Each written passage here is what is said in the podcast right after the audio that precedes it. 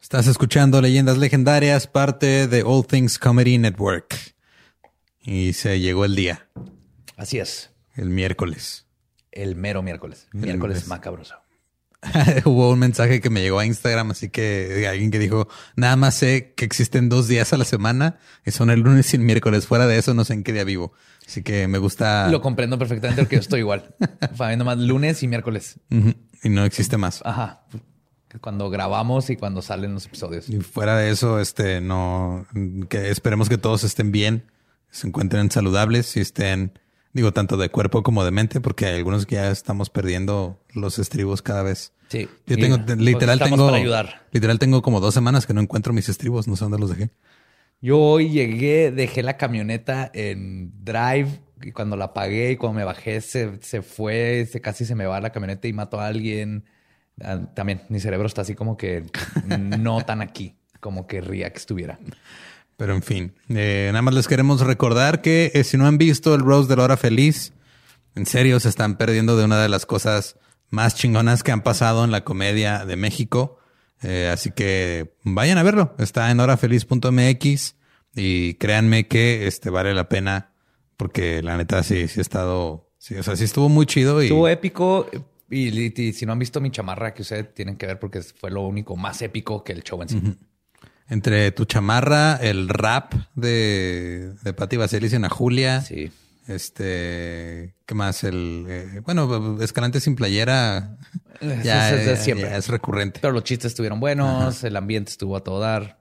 Estuvo magnífico y grandioso. Así que aprovechen. Chequenlo ahí en horafeliz.mx y cuando lo estén viendo, nos taguean en sus historias. Por favor. Y también les queremos recordar que mañana no solamente es el Día del Niño, eh, es el último día de abril lo que significa que es el último día de la mercancía de leyendas legendarias con 10% de descuento. Eh, recuerden que como les dijimos eh, al principio del mes, todo el mes de abril este, y hay descuento en la mercancía oficial de leyendas. Eh, y este todo lo que se recaude es para los proveedores. Sí, gracias por seguir con, eso. Porque, para apoyarlos. Gracias por seguir porque me trabé en feo. Se me fue. me tocó salvar el día por primera vez. sí, exacto. El propósito de este descuento es este que los proveedores puedan seguir proveyéndonos de mercancía.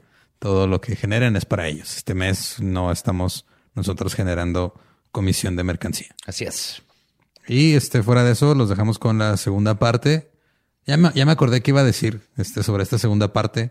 Em, terminamos. O sea, no me acuerdo cómo terminamos, lo cual quiere decir que probablemente terminamos ebrios. Es que lo que empieza a pasar, y los que están viendo, eventualmente a uno de estos dos se les ocurre sacar el mezcal apunté para allá y los que están viendo estaba apuntando donde está Borre. No es tos de coronavirus, es tos de desviar la atención. Ajá. Y, ya cuando sale el mezcal, las cosas se tornan peligrosas, especialmente cuando se graban dos episodios, porque cuando es de dos partes, lo grabamos seguido las dos partes. Nos tomamos un break entre una y otra, pero se graba seguido para todavía tener todos los datos alertas en la, en la cabeza. O sea, lo haces con la intención de que estemos alertas y nosotros hacemos todo lo posible por no estarlo al final del episodio. Así es, exactamente. Pero la información está buena, el episodio va a estar bueno como siempre. Pues sí, sí, sí, creo que sí estábamos muy mal. En fin, los dejamos con el episodio 61 de Leyendas Legendarias.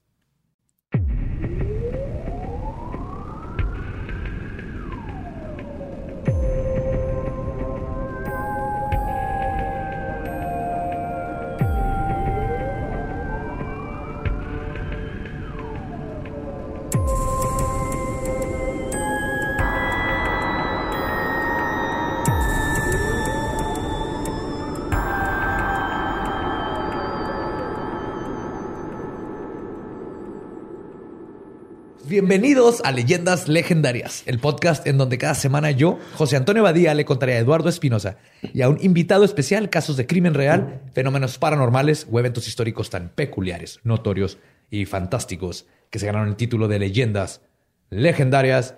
Estamos en otro miércoles macabroso. Todavía traigo mi bello facial del siglo 1800 porque así me siento porque estamos en la plaga. Como siempre me acompaña Eduardo Espinosa. ¿Cómo estás? Llevo sentado, llevo sentado una semana esperando. También ni nos cambiamos. Ajá. Una, una, semana esperando aquí a ver qué chingados va a pasar. ¿Cuál es el punto? Yo creo que ya después de todos estos días la gente se está dando cuenta que mi color original de cabello no es rojo. Mm. Ve las raíces. Oh. Lo siento. Era, una raíz ilusión. negra, güey. de- qué poca madre. O sea, como si no tuvieras tiempo de retocarte ahorita. Y como siempre, en la silla embrujada, durante este tiempo, ayudándonos, arriesgando su vida, Mario López Capistrán. Tu vida y tu salud. Volteate la gorra estás- para que seas Lario Mopes este episodio. A ver, este es Lario, ¿va? Vamos a aplicarle como... Bueno, No sé si Lario escuchando, estaría así la gorra, pero- la gorra. Sí. Este... No, muchas gracias. ¿Cómo por estás? ¿Cómo te ha ido? Bien, güey. Estoy emputado porque el cliffhanger del episodio... te, te pasaste de güey. Eso vengo a corregir. Tú y toda la gente que está escuchando este episodio ahorita. Pero es que hay episodios que es así de o, o meto toda esta información en un episodio y se va a perder el 90% de ella, o pues nos No, estuvo muy bien, güey. Estuvo bien, pero... Sí, Estuvo bien, verga, pero yo. vete a la verga. pero vete a la verga, sí. Sí, me pasaba. eh, to- todos, ah, eso nos entrenó Caballeros del Zodiaco y Dragon Ball Z. Ay, güey, cuando regresaba al principio, güey. Así de, no, güey. Sí, que sí. Ya habían matado a ¿Te Majin imaginas Buu, que hubieras aplicado esa, Freezer. güey? Güey, te hubieras aplicado esa así de yo les voy a hablar de las Pokianchis. Regresamos al primer episodio. Les voy a platicar de cuando Bulma persiguió al sapo Ginyu por tres episodios. Y que su puta madre. Ay, güey. Guiño. Pues sí, estamos de vuelta. Y en la primera parte de la saga del enano sociópata, life coach, vendedor de OmniLife espiritual y su culto, conocido como La Familia, que ahora consistía de un poco más de 24 personas, la mayoría mujeres, se habían establecido en Span Ranch, aprovechándose de su sueño ciego y anciano. Su dueño ciego. Ah, sí, anciano. dije sueño. Su sueño. Ah, yo pensé que due- pensé que había dicho sueño, ¿no? Pues era sueño del anciano, Ah, ok. Ah, Sí, ok. es due- sí, sueño. pero era, se aprovecharon del Era el, sueño, era el sueño del dueño. Ok. Era el sueño del dueño, No el dueño del sueño. no era dueño de su sueño en ese punto. Fuck. Nos estamos yendo por, por- Sí, bienvenido al mundo del rancho de los Mansons. Así los tenían a todos, güey. Sí, Te acabo de mansionar, mansonear, así te mansion, mansoneé. Te mansoneé. Ajá. Recibiéndola. Pero, Sí, sí, sí. Sí, no, está bien. Sí, sí. pero las temperaturas de más de 100 grados, la falta de comida Fahrenheit. Hay que aclarar que son Fahrenheit. Fahrenheit. Que son como 38, 30, Eh, no, como 40. andaban en 40 Ajá. y especialmente en este verano hacía muchísimo calor. Sí, era el verano del amor, güey. Todo el mundo andaba bien Sí, cachondo. todo el mundo güey, andaba elevando la temperatura. bebé. De esos besitos en el cuello que saben a sal, güey. Se mona. Sí, sí, sí. Pura piel así engallinada. La falta de comida, además de todo esto, la falta de comida y una epidemia de enfermedades venéreas y embarazos amenazaban con hacer que Manson perdiera a sus seguidores. Así que se inventó el fin del mundo para ponerlos a todos en línea. Ya me imagino ahí a las mujeres ahí comparando así, o sea, su panza de tres meses con su gonorrea. ¿A ti qué te dio? A mí me dio un, un tumor aparentemente. A ver cuál sobresale más. el embarazo o la gonorrea, ¿no? Pues así ahí, que ahí se, se han de, o sea, siento que en esos lugares de repente como que surgen enfermedades nuevas, güey. O sea, clamidorrea. este, COVID-19. sí, güey, a mí también se me figura eso, güey. Como que ya hay eh, queso cottage, güey, así al lado de todo el pedo, así. Como que ya dipeas, güey, en vez de meter Guácala, dipeas, güey. güey. ¿sabes? Oh sí, güey. Sí, güey. La neta, güey. Este, nada más les quiero decir, a los- Carichis. les, les quiero, les quiero decir a los que están este, escuchando esto que no googleen el creepypasta de la Jolly Rancher. No lo hagan. sí, no, nunca No lo hagan. Pues con todo cuento, este desmadre, Sí, no me la... No me la- Charlie se tuvo que inventar el fin del mundo para ponerlos a todos en línea. Helter Skelter es una de las canciones que vienen en el White Album de los Beatles. Charlie juntaba a sus seguidores y los obligaba a escuchar el disco una y otra vez. Esta fue la primera tortura que hizo Manson. Es el, el- lo, más, lo más curioso es de que el, el- el White Album era el único disco que tenía sus propios derechos. ¿Sabías eso? ¿Ah, sí? Sí, porque es blanco, güey. Ah. Saben tener derechos de Apple y que Yo también tenía sus derechos los Beatles y todo eso. No, pero estuvo bueno, estuvo bonito, sí, güey, está bien. Sí estuvo bonito. Mira, estuvo eh, Decente. ah, más o menos. No, no pasa de. Mira, estuvo Manson menos. Tú síguele. Mientras lo hacían, Charlie les revelaba la realidad del mismo, remarcando que cada canción tenía un mensaje profético y que el álbum en su totalidad era una especie de mapa musical de los eventos ominosos que vendrían. Ok, sí es un muy buen álbum, pero está mamando. Se está mamando muchísimo. Ahí les voy a explicar. De acuerdo a Charlie, los Estados Unidos estaban al borde de una guerra racial apocalíptica donde los afroamericanos iban a levantarse contra los blancos.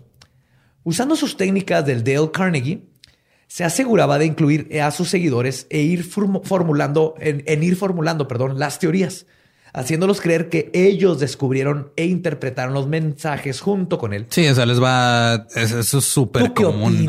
sí, eso les ¿Y tú qué, cómo te hace sentir esto? Ah, o sea, pero ni siquiera, es que ni siquiera los plantean de esa forma. O sea, es como que dentro de la es lo que le llaman el lenguaje codificado. O sea, dentro de las preguntas o dentro de lo que la información que le estás dando, estás incluyéndole la respuesta que quieres el, obtener. el, gancho de la respuesta que quieres obtener.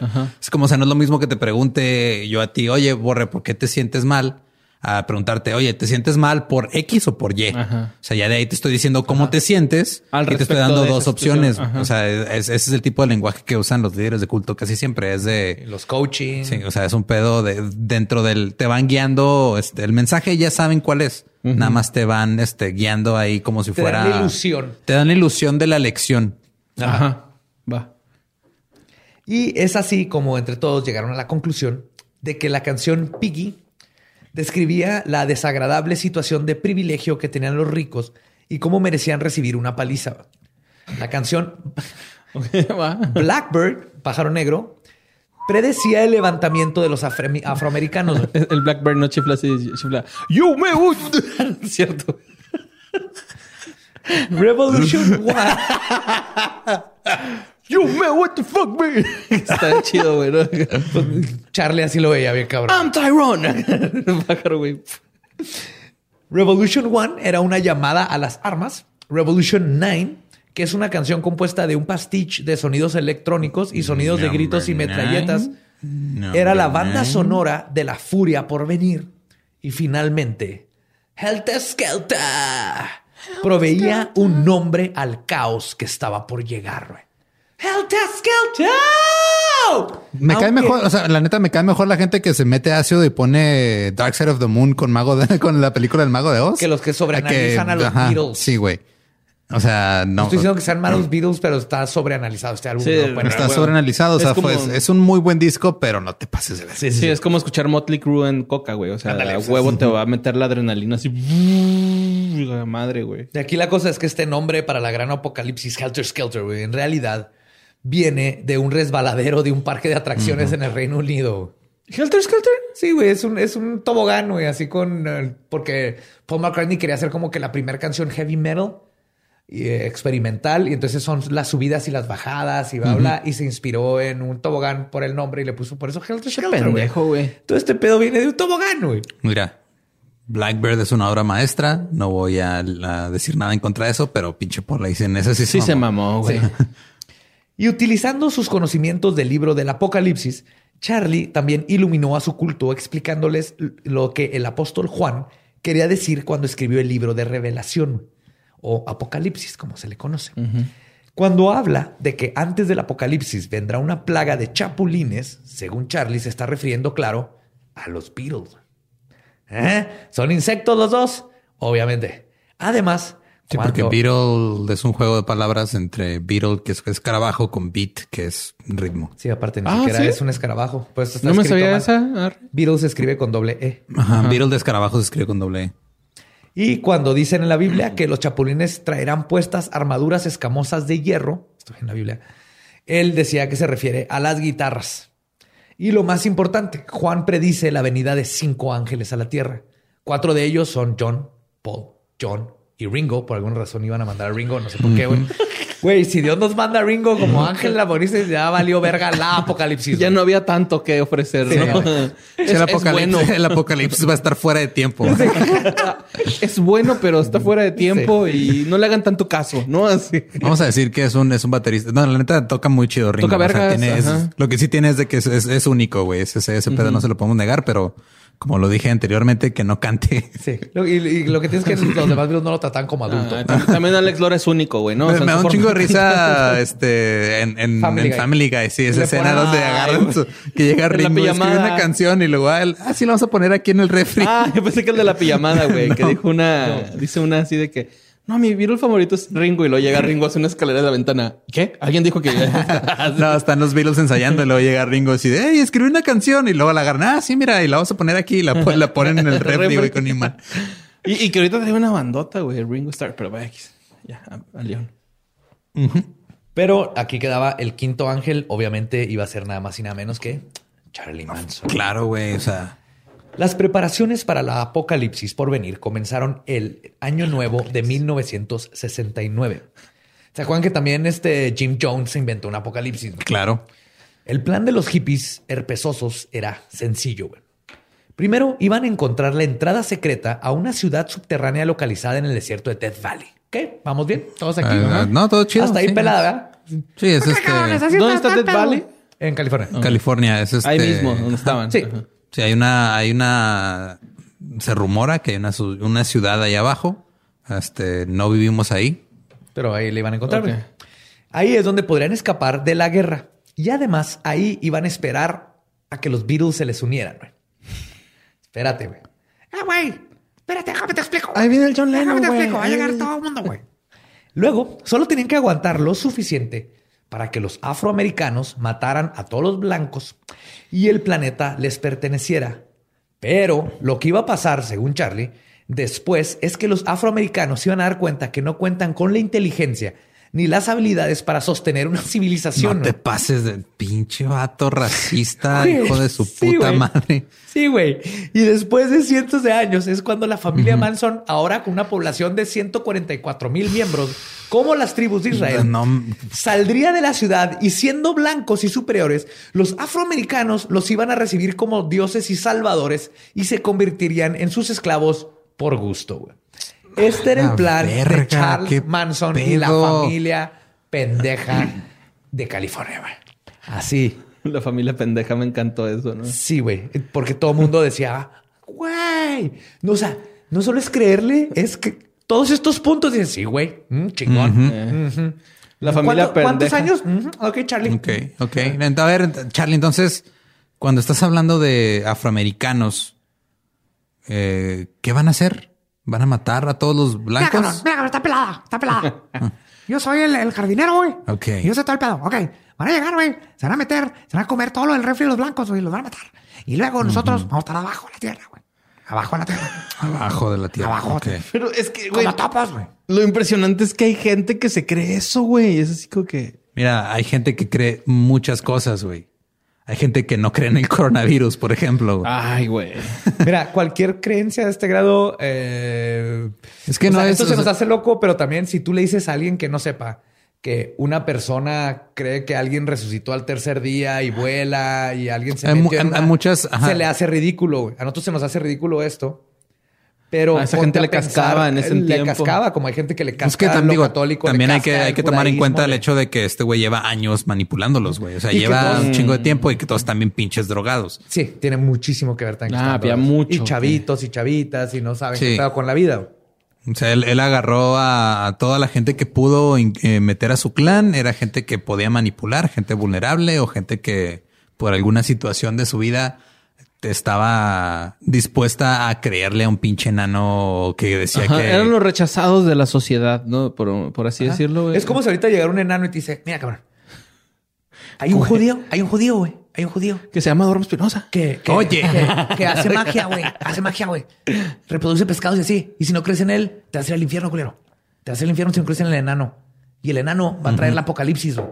Vas a creer en el enano, que soy yo, que yo te voy a comunicar con el judío. Yo lo pondría a prueba, güey, al chile. Así el como punto que... es que ahorita se te hace Ajá. ridículo decir, pero, Pero en eso ese es- tiempo era eso normal, es ¿no? Lo que vienen a decirte los que llegan a la puerta a tocarte los testigos de Jehová. Que bueno, quién sabe, si ahorita llega que monito a mi casa, me toca la puerta y me dice eso, igual se lo sigo. Pero nada más porque es que monito, no porque le voy a creer. Lo cargo y en mis brazos le pregunto, Sí. ¿es en serio qué bonito? Me dice su, su, su punto de vista, le doy un beso en la frente, lo bajo y le creo. Pero pues como pueden ver, no había ninguna falla en su lógica. Pero sí había, hay algo muy importante que hacer antes de desaparecer al búnker. Había que avisarle a los Beatles dónde iban a estar. Obviamente. Para que pudieran unírseles ahí. Para esto, Charlie necesitaba grabar un álbum en respuesta al del White Album de los Beatles para mandarles el plan y la dirección. Sí, así es como se iba a comunicar. O sea, Una carta, güey. Una pinche carta. No, o sea, él también los- Beatles. él- Los él también son los- criaturas sónicas o escuchan. como hombres polillas. Ajá. Pero, o sea, entonces este güey les mandó una carta, güey. No, quería hacer un álbum Ajá, para... iban a escuchar los Beatles donde en mensaje codificado ellos iban a entender que iban a estar ahí. Ah, en ya, la era ciudad. como que, mira, güey, te mando esta rola, güey, en donde estoy entendiendo tu canción de Helter Skelter, que me estás diciendo qué tengo que hacer Ajá. y yo te estoy Era diciendo, como un ok. Era como un wink, Sí. wink. Pero entendí. también hasta, bueno, o sea, lo que siempre se me hace interesante de todo lo que tenga, tiene que ver con cultos y este Es hasta tipo de dónde se la acciones. creen, ¿no? Exacto, es hasta dónde se la creen, o sea, hasta dónde, porque él sabe que está mamando, güey. Simón. Pero tiene que hacerlo, entonces llega un punto donde también se lo empiezan a creer ellos mismos, güey. Ahora que lo mencionas, creo, es por ejemplo de Carlos Trejo. Llega un punto, creo yo, en donde eh, sabes que estás haciendo tanta mamada que tienes una de dos.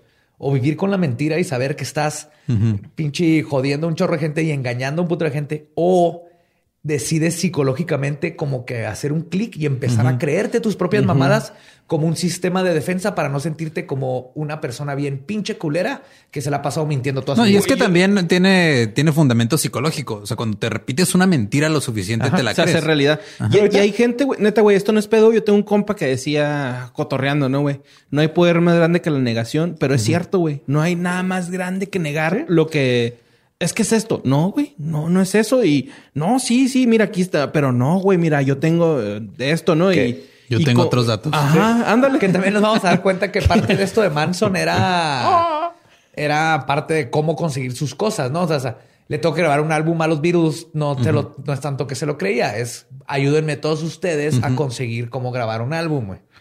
Vamos a vivir en el desierto porque viene el ayúdenme a mantener este pinche lugar para, porque nos vamos a ir al apocalipsis. Sí, No primero tienes que, no está, tienes que guiar a la gente primero a que no cuestionen nada de lo que dices para que cuando les digas algo lo hagan. Esté ahí presente. No Sí, todo es que se lo Ajá. crea, sino también todo era manipular para cosas que él necesitaba. güey. Ajá, sí. Ay, Y él tenía qué- su pinche sueño feo. frustrado de ser, De ser músico. Ajá, de ser músico. Y hablando de eso, le habló a su conocido Terry Melcher, un prominente ejecutivo de una disquera e hijo de la actriz y cantante Doris Day. Ah, ok. Ajá.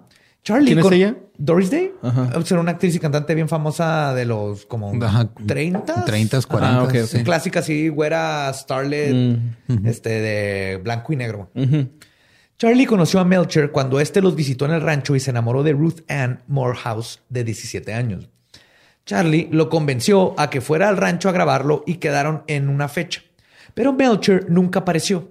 Esto enfureció a Charlie, quien decidió darle una visita a Melcher para confrontarlo. Güey. Melcher en esos tiempos vivía en la casa que pertenecía a su entonces novia, la actriz Candice Bergen. No se acuerdan de ella, también es conocida. No. Viejita, bueno, no, viejita es como de los 60, pero que vivía en la 10.050 de la calle Cielo, Cielo Drive.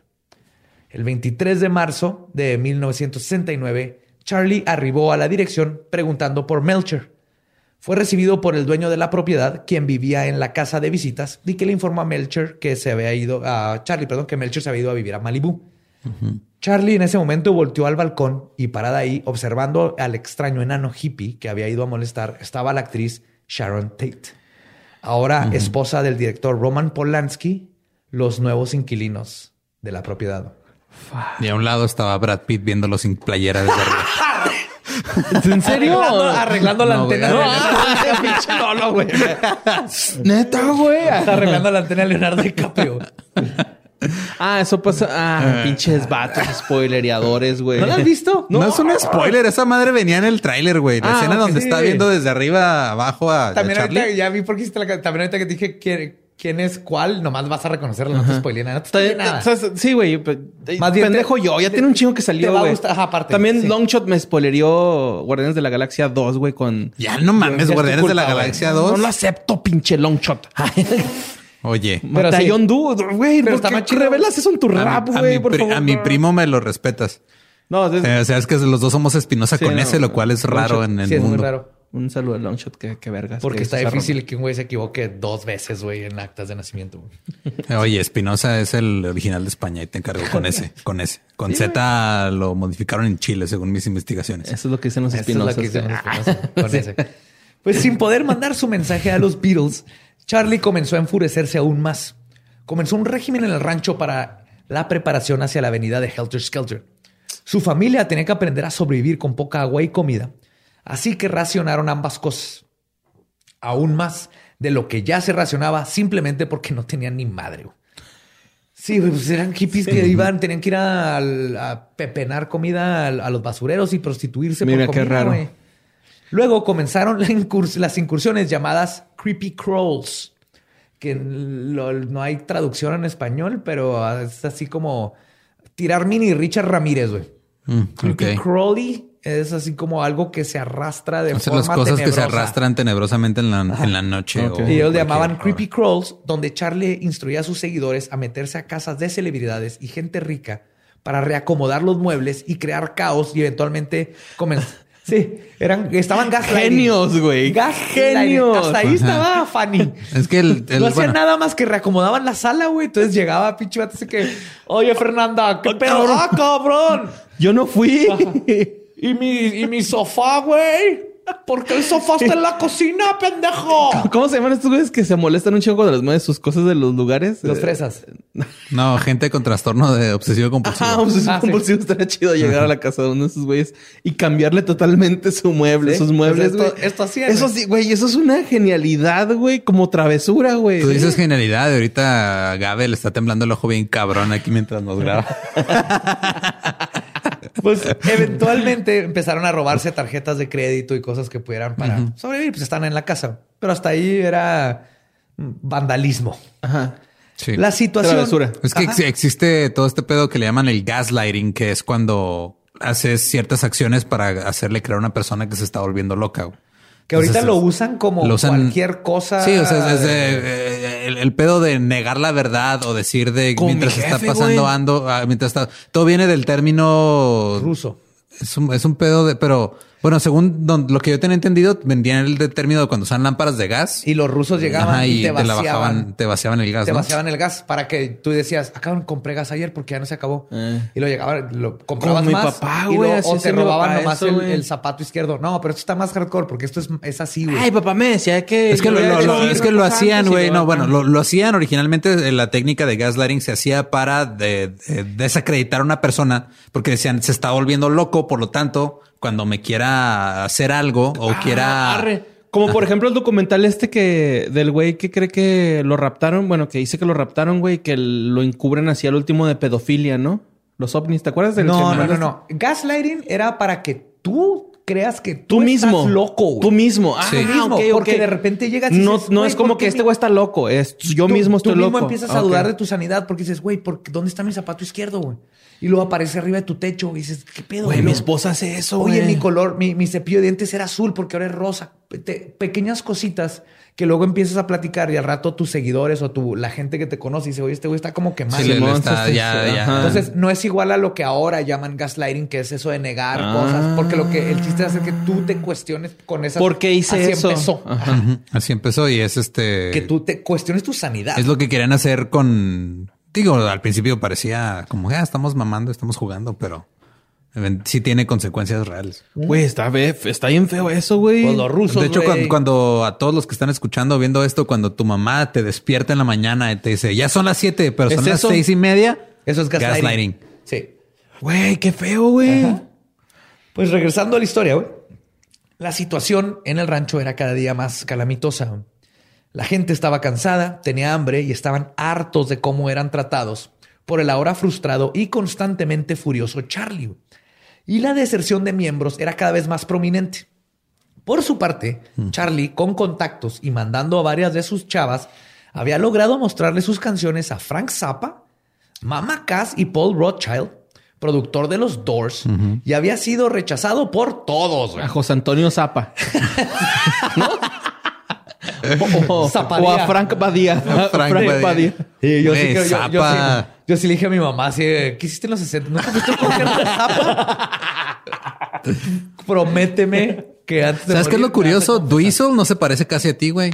¿Quién? Duizel, el hijo de Frank.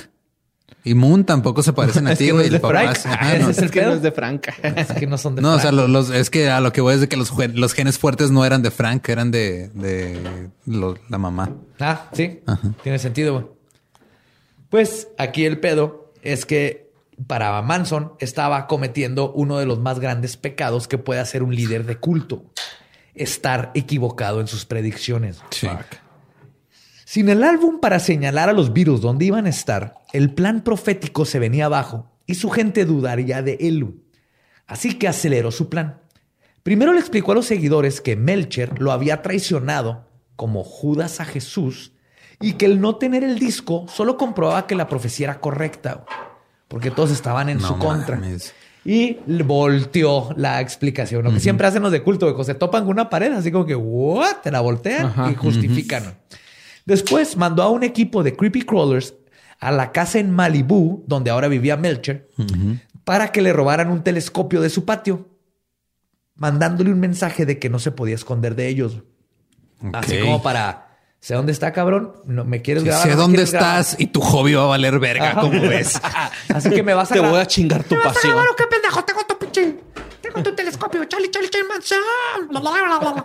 Melcher nunca pensó que la familia Manson le había robado su telescopio, güey. Pues no, obviamente no. Nunca, güey, nunca, jamás, hasta que después de los asesinatos y todo, se enteró, dijo, ah, Ah, yo creí los que se lo robó, Manson. güey. No, nomás dijo, se lo- se lo- Ah, ok. Contrátame otra vez este. Que acuérdense de esta cosa donde van a tratar de hacer algo y, y no funciona, que no se dan cuenta que eran ellos. Es, es hilarante, güey. Le sucede bastante porque Manson es un pendejo.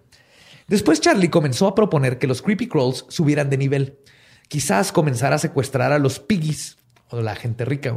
Incluso comenzó a planear que podrían adelantar la guerra racial, que según Charlie comenzaría con los afroamericanos invadiendo las casas de los ricos blancos y matándolos. Si ellos, la familia, hacían lo mismo y lo hacían parecer como que era parte del Helter Skelter, ya que al parecer, según Charlie, Helter Skelter no había comenzado porque los afroamericanos eran demasiado idiotas para darse cuenta de que tenían que comenzar la madre, apocalipsis, güey. Así es como justificó que, porque le decían, oye, güey, ¿por qué no ha empezado? Y decía, ah, es que, Es es que los los, negros- negros, no saben que Sí, son ¿cómo de una justifico tu, profecía, güey. cómo justifico mi racismo con racismo más culero todavía? Y mi, y mi Con la verdad. Ah, no, no es cierto. ¿Cómo me justifico con la verdad? No es cierto, no es cierto. Estoy mamando, güey. Claro, ya sabemos que sí. estamos, ya, sa- ya sabemos, Borre, ya. No te preocupes. La Estás cámara. en un espacio seguro. Va. Pero para poder acelerar su plan, primero necesitaba dinero. Y es cuando acudió a su ahora mano derecha, Charles Watson, conocido como Tex. Ah, ese es el, el El otro, Tex. Ajá. Crece- Tex creció asistiendo a la iglesia metodista de Cobeville. En la escuela secundaria fue un estudiante de honor y atleta y trabajó como editor en el periódico de la escuela. En septiembre de 1964, Watson se mudó a Denton, Texas, para asistir a la Universidad del Norte de Texas, donde fue parte de una fraternidad. Era un jock cualquiera. Era un bro. Hey, bro. Así, bro. Sí, de los What que- up, bro? Hey, Oye, bro, te equivocaste ¿Qué pedo, en esto en tu publicación, bro. No mames, bro. ¿Cómo? Dime. Es que el Badía en esta publicación dice bro que y luego se equivocó, bro. ¿Por qué lo escribió bro? Pero se pronuncia bro. ¿Sabes qué, güey? ¿Qué, bro? Nos vamos a agarrar a putazo Ay, mañana. Pues, eventualmente terminó con la familia, donde era un ávido usuario de drogas, al grado de que era descrito como que nunca sabía si estaba saliendo de un viaje o comenzando uno nuevo. güey. No mames. Ese era- Corre. ¡Mi vida, güey! Sí, güey. ¿Qué, qué, qué es? ¿Qué, güey? Te llevo tres capítulos en Leyendas Legendarias seguido, güey. Está pasando en verdad. Ya son cuatro, güey. Sí. Ah, este es el cuarto, sí. Pero- A diferencia de Charlie, Tex era un hombre de acciones que no tenía miedo a actuar, pero era leal a Ah, Charlie. un nombre de acciones que no tenía miedo a actuar, ¿ok? Pues sí, güey. O sea, es... Está... bien. El verdadero hombre de acción. Eh, Exacto, Action Man, el verdadero hombre de acción. También estaba pensando en ese juguete. Y cuando le informó a la familia que le iba a entrar a vender drogas, este, perdón, y él, él era leal a Charlie. Ajá. Y cuando Charlie le informó a Tex que la familia le iba a entrar a vender drogas para conseguir dinero rápido, Ah, Tex sea- inmediatamente se puso a trabajar. Oh, ok. O sea, Charlie le dijo, güey, necesitamos lana. Tengo una idea, Vamos a vender fácil, drogas. ahora vamos a y vender drogas. Tex dijo, va, güey. I got this. I Ims, got you. ims, I ims. got you. Eh, Ajá. Ims. No, le dijo, I got you, bro. I got Porque you, era bro. joke. Got you, bro. Yeah, bro. Yeah, bro. Contactó a su amiga Luela, quien era una dealer, y le dijo que quería comprar 2.500 de la lechuga de Lucifer, del apio de Astarot, güey, del cilantro de Choronzón, del perejil de Pazuzu de la marihuana más chingona que tuviera, güey. ¿Qué? Mm. Ay, sorry, jefa. Luela, Pero sí le he probado. Sorry, jefa, por esta vida loca. Luela hizo el trato con un dealer afroamericano del tamaño de un tanque llamado Bernard Crow, conocido en la calle como Lotzapopa. Lots of papa, o sea, Ajá. un chingo de papá. Lotzapapa. Lots es un chingo. Of papa. Papa es With. pinche papá. Mucho papá. Lotzapapa. Quien, por la confianza que le tenía a Luela, le dio el dinero por adelantado, el cual ella le entregó a Tex. Y Tex simplemente se fue porque no tenía 2.500 dólares de la col de Cthulhu. güey. O sea, Es nomás que- el güey llegó y le dijo, a su amiga Ajá. y la, le dijo, quiero, te voy a- tengo 2.500 de ah, ok, mota". eh, llegó a, a venderle mota que no tenía. Ajá. Ok, y ya. ella, Ajá. como lo conocía, y lo único que hizo es quemar a, a su amiga, güey. O sea, aparte, qué culero hacer eso. Es que es el orco clásico, güey. es el, el clásico de que, mira, güey, tengo esto, güey. Vamos a probarlo, a ver cómo te sientes. Y luego ya estás acá chido, güey. Y de repente, mira, güey, te lo puedo vender. ah. Y ya te quedas así como que, pues véndemelo, ¿no? O sea, Ya estamos aquí, güey. ya estamos aquí.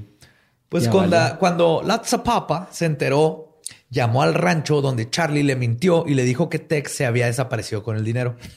A lo que Latzapapa suena a una pizzería bien. Lotzapapa. Latzapapa, tres Papa pizzas John. por dos, todos los días. Latzapapa. Es que lo estás leyendo mal, güey. No se lee en italiano. Se lee La en algo que no voy a decir porque es racialmente No, inadmisible. no, no, no, no, hazlo, güey, por No, favor. güey. La Pues le miñota, Peperoni, Pirlo, Juventus. Yo no puedo. Lotzapopa le contestó a la Juventus. Perché tu Gattuso, Buffoni, no Peperoni. te tu pelada la culera cuaresma. Un saludo a la miñota que la Lo amo amamos, con todo mi amome al corazón. italiano. mamma mía. Y después de esa clase de italiano, continuamos con leyendas legendarias. Pues, le- Les faltó el Joseroni, pero todo bien. pues cuando le dice Manson que este güey se peló, este Latzapapa le contestó que le valía verga. Le dijo a Charlie que pertenecía al grupo revolucionario de las Panteras Negras, güey. Oh, shit. que si no le daban su dinero o su mota, iba a juntar un ejército de panteras negras e iban a ir a matar a todos en el puto rancho, güey. Es que no te metes con las panteras negras, güey, ¿no? No, no, no, no te metes con un negro, güey. Es punto, güey. ¿Sabes? O sea, no puedes jugarle albergues con No un... te metes con... No Con nadie. quedas mal No, con- o sea, bueno, primero es no, No, quedas mal con- con un narcotraficante. Eso iba, eso iba, eso es lo que iba a decir, güey. No, no, Independientemente no de que sea lo que sea. Yo he quedado mal con algunos. y se portan chido, güey. Nada más así que, a ver, ¿por qué te pasaste de verga? No, mira, güey, pues es que la neta, yo andaba bien en acarizo, güey. Y la neta, aquí tengo tu feria, pero ahí está, ¿no? Pues lo, lo Zapopa como que por ahí iba, güey. Ahorita nomás dijo eso cuando pues, le, le marcó, güey. O sea, él sabía dónde vivía, pero le marcó primero para decirle, oye, güey, Que primero, a ver, regla. malentendido. Sí, fue de, a ver, mira, está pasando esto. ¿qué pedo? ¿Qué pedo? ¿Lo vas a arreglar o quieres que se vaya a la verga? O sea, las Panteras Negras. Pero la cosa aquí es que Lotzapapa no era miembro de las Panteras Negras. No, que la chinga. Un charlatán hablando con otro charlatán. No, era un Pinche bluff. negro acá, güey. Era que un no. bluff. Charlie se la creyó totalmente. Ah. Pero, o sea, era negro. Sí, pero eso no quiere decir, o sea, güey, no todos los asiáticos son familiares. O sea, no, no quiere decir que ¿Qué? no, no pero... todos los negros son miembros, ese miembros de las panteras bueno, negras. sí, güey. es cierto. Simón, Ajá. yo me pasé de verga, O perdón. sea, las Panteras Negras es un Sí, grupo güey. revolucionario. Lotzapapa dijo que era, pero no, era nomás para decirle al güey, oye, dame mis cosas o te mando a las Panteras Negras. es como Pero- cuando para los que ya vieron cómo me hice la cicatriz en mi cara, si no lo han visto, ahí están mis historias de Instagram en las destacadas. Cuando mi papá fue a recogerme allá a Puerto Peñasco ya todo jodido, él llegó e intimidó al, al dueño del, del lugar donde me rentaron la cuatrimoto en la que me partí la madre. Lo intimidó diciendo que es que yo soy de Juárez. Y ya, o sea, él asumió que todos los juarenses son narcos. güey. Él no implicó nada, nomás dijo soy de Juárez. Nada más dijo soy de Juárez. dejó Es lo que mismo los otros güeyes de... Se wow, jolearon. wow, wow, Racismo. wow. Sí, porque me querían cobrar el desmadre de, o sea, me querían cobrar el daño que le hice a la cuatrimoto con la Y- que y, y me pasa partí un la chingo, cara. ¿no, güey? Así de que, ¿de dónde eres? De Juárez. "Oh, ¿Cómo está la violencia allá? Vas a la verga, güey. Usted vive la misma violencia o, bueno, menos. Pero sí, vive No, la misma todo violencia. México estamos igual de jodidos. Pero en fin, más nos estamos es desviando una un chingo. cosa güey. social, güey. Pero hablando de chingadas sociales, Lotzapopa le dice, y lo importante es que él no era de las panteras, pero Charlie sí le creyó, güey. Y además le tenía pavor a la gente afroamericana, especialmente después de Por haber sido rateros. intimidado en varias ocasiones en prisión por esa comunidad. No, y porque aparte, igual que tú, creía que todos los negros eran parte de las Yo- panteras. espérate, yo no creo eso, güey. Aguanta, Badía. Yo no, yo no creo eso, güey. Yo tengo amigos negros, güey. Son un buen pedo, güey. Aguanta, güey. No. Mis black guys, I love you guys, pero sí, muchos de ustedes hacen esa mamá. Ah, pero Güey, me han arrestado, güey, aquí en la línea del puente, y ahora Charlie no puede dejar que sus seguidores lo vieran intimidado, mucho menos por una comunidad que él mismo ajá. predicaba que eran inferiores. Así que decidió actuar. En el verano de 1969, Charlie accedió a tener una junta con Lotsa Papa para darle su dinero. El verdadero plan de Charlie era el siguiente. Sería acompañado a la junta por un miembro de la familia de nombre TJ Walleman, a quien le explicó que él estaría detrás de Charlie. Y que cuando Charlie diera la señal, Walleman tomaría la pistola que Charlie traería escondida atrás de la espalda y mataría a Lotsa Papa. Cuando llegaron a la junta, todo iba de acuerdo al plan, hasta que Charlie dio la señal. No, la zapapa, todo chingón. ¡Mátalo, culero, mátalo! Walleman se congeló y no hizo nada. Charlie entró en pánico, sacó él mismo la pistola, apuntó y disparó. La pistola se trabó, disparó de nuevo y le dio a Lotzapapa. Luego le apuntó a los dos guardaespaldas amenazantemente y huyeron del lugar. Lotzapapa. ¿En qué ángulo estaba apuntando? Porque, o sea, estaba apuntando de abajo hacia arriba. O sea, que Disparó, disparó en parábola. ¿Era un ángulo recto o era un ángulo agudo? un tiro güey? con chample, güey. Así. nah, güey. imagínate a Charlie con esta cosa que describen como un tanque, güey. Fuck, güey. Sí, güey. Pues Pero le es que- da. bueno. Y obviamente, perdón, este. Que el- Charlie, quien nunca había disparado una pistola contra alguien en su vida, no logró cotar- quitarle la vida a Lotzapapa, güey.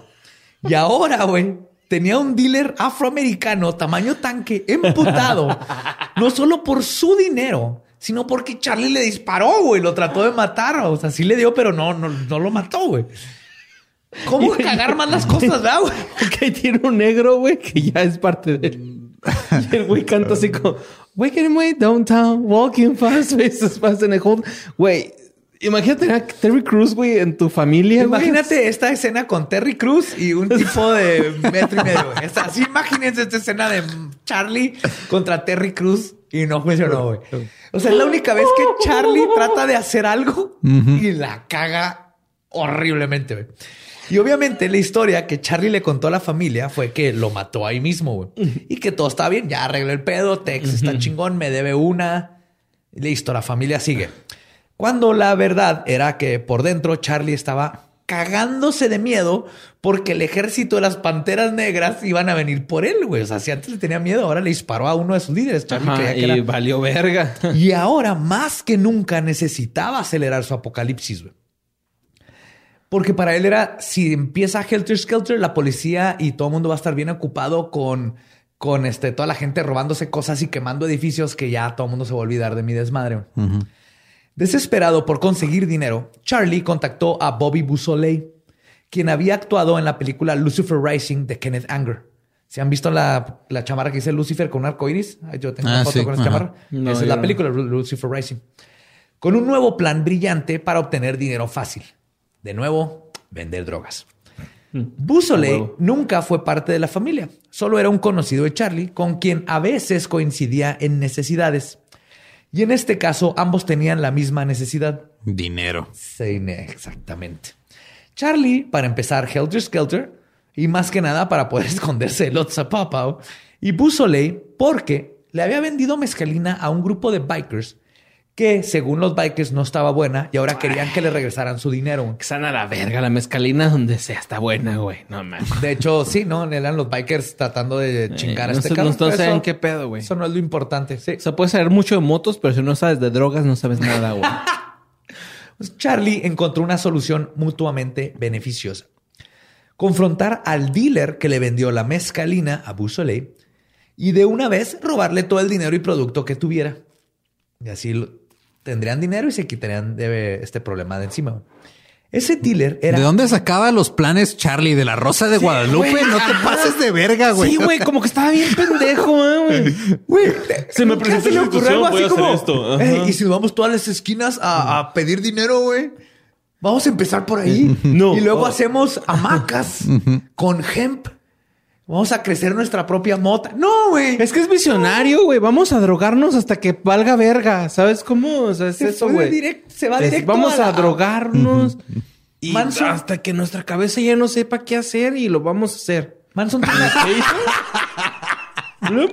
hasta, Esta que hasta que nuestra cabeza no sepa qué hacer y lo vamos a hacer. Ajá. Sí, güey. Wow. Manson tenía es la, la habilidad innata de hacer un plan de cómo irse directamente a valer verga, güey. Así. No importa lo que planeara, el destino era valer verga. Pero este dealer que, el, que querían atacar, güey, se llamaba Gary Hinman. Era un budista bonachón. Sí, güey. Nunca- Era conocido la familia y nunca se unió porque él era budista, güey. y Era un budista. güey. Porque sabía qué pedo, güey. o sea. Que siempre había sido generoso con sus posesiones, carros y drogas cuando la familia Manson las necesitaba, güey. Les había dado drogas, les prestaba sus carros, todo, güey. Era budista, así. Era, no le importaba lo Posesiones. material. Ah, Era, ah, no, ah, mira, aquí tengo una Simón, aquí hay. Si te- llégale, ah, tienes para pagarme padre. Como si cuando no, llega después. un güey con crico, güey, a tratar de influenciarte, ¿no? En una ciudad donde no hay crico Sí, todavía, güey. Me pasó en San Luis Potosí. Pero sí. Y yo no acepté, güey. Soy una Te, te persona... estamos sacando todo lo de adentro. Sí, güey. Es como A- tu a- terapia, A, güey. mí me llegó un vato, güey. Qué San bueno Luis, que no viviste en los tiempos de Manson. Me preocupas, Borre. Sí, güey, neta. Yo, yo, yo- ah, sí, güey. Yo también digo que sí, güey, pero, o sea, neta, güey, me acuerdo un chingo en San Luis, güey, que llegó un güey así con una bolsa del Soriana, güey, así aturrada, güey, de cristal, güey.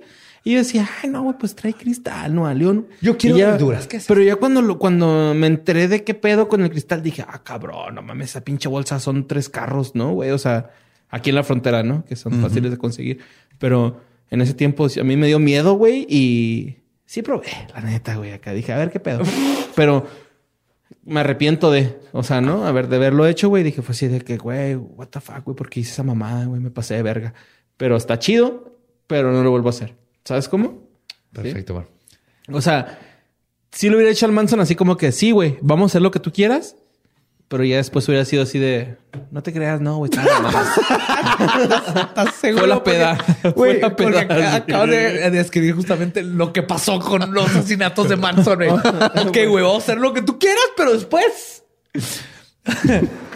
pues... Ay, güey, sí, güey. Qué, qué bueno con esto con Manson, güey. Te amo. Así que el viernes 25 de julio del 69, Charlie, de nuevo no queriendo ensuciar sus manos, mandó a Bruce Davis, Susan Atkins y Mary Brunner a acompañar a Busoley para confrontar y asaltar a Hinman, el budista. Después de confrontarlo, Hinman les dijo que no tenía dinero y que la mezcalina estaba perfectamente bien, que no tenía por qué venderle mezcalina Llorar. mala. Es que también a quién se le ocurre la pendejada de asaltar a un budista. O sea, voy a asaltar a alguien que es notorio porque le vale verga las posiciones. Asaltar a un budista es llegar y decirle, oye, güey, dame lo que traes. Ah, ok, ahí está. Mi alma. ¿Qué es esto? Es mi necesidad de ser y mi asociación con todas las cosas. Eh, Vamos a hacer lo que tú quieras. No, así prácticamente, güey. Pues este le dicen, les dice que la mezcalina estaba bien, que no entiende qué está pasando. Y que aparte, pues no sea porque lo estaban partiendo la madre, cuando siempre había sido un buen amigo a la familia, güey. Después de horas de golpearlo y tortura, güey, Busoley le marcó a Charlie para decirle que Hinman no les quería decir dónde estaba el dinero o la droga, güey. Pues porque no tenía. Porque no tenía, exactamente. Y Charlie estaba seguro que tenía que haber dinero. A pesar de que no tener posesiones materiales es parte del credo budista. güey. Tenía lo mínimo. O sea, Ni siquiera respetó. Sí, sí, sí. no, no. Este güey, si hubiera un este, mapa de cómo cagarla en todo, así un bingo. un bingo de cagarle en Charlie todo. le- Bingo. Ajá. Terminó madreando a un budista, güey. A ¿Qué los más- cinco años, güey. Bingo. A los cinco años. Sí, güey. Bingo, güey. Así, güey. Des- desde que echó de cabeza a su, a su prima, güey, bingo. Sí, Eh, se pasó de verga con eso, güey. Al chile, güey. Yo si lo conociera, güey, bueno, ya no puedo, pero sí, lo hubiera conocido, güey, y me hubiera enterado de eso antes de conocerlo, güey, le daba unas patadas, güey, al chile, güey, porque se, partó, se portó vergas con su prima. Y, digo, su prima se portó vergas con él, güey, y ese güey no lo agradeció, güey, y a mí se me hace una falta de respeto bien cabrona, güey. Al chile, güey, no está chido. El chile no está chido. En Chile nada de este güey está chido. No. No, no, no. Pues después de que le dice Bruce que no, no tiene lana, Manson le dice, ven por mí, agarra su espada y se regresan al rancho de Hinman, al rancho, a la casa de Hinman.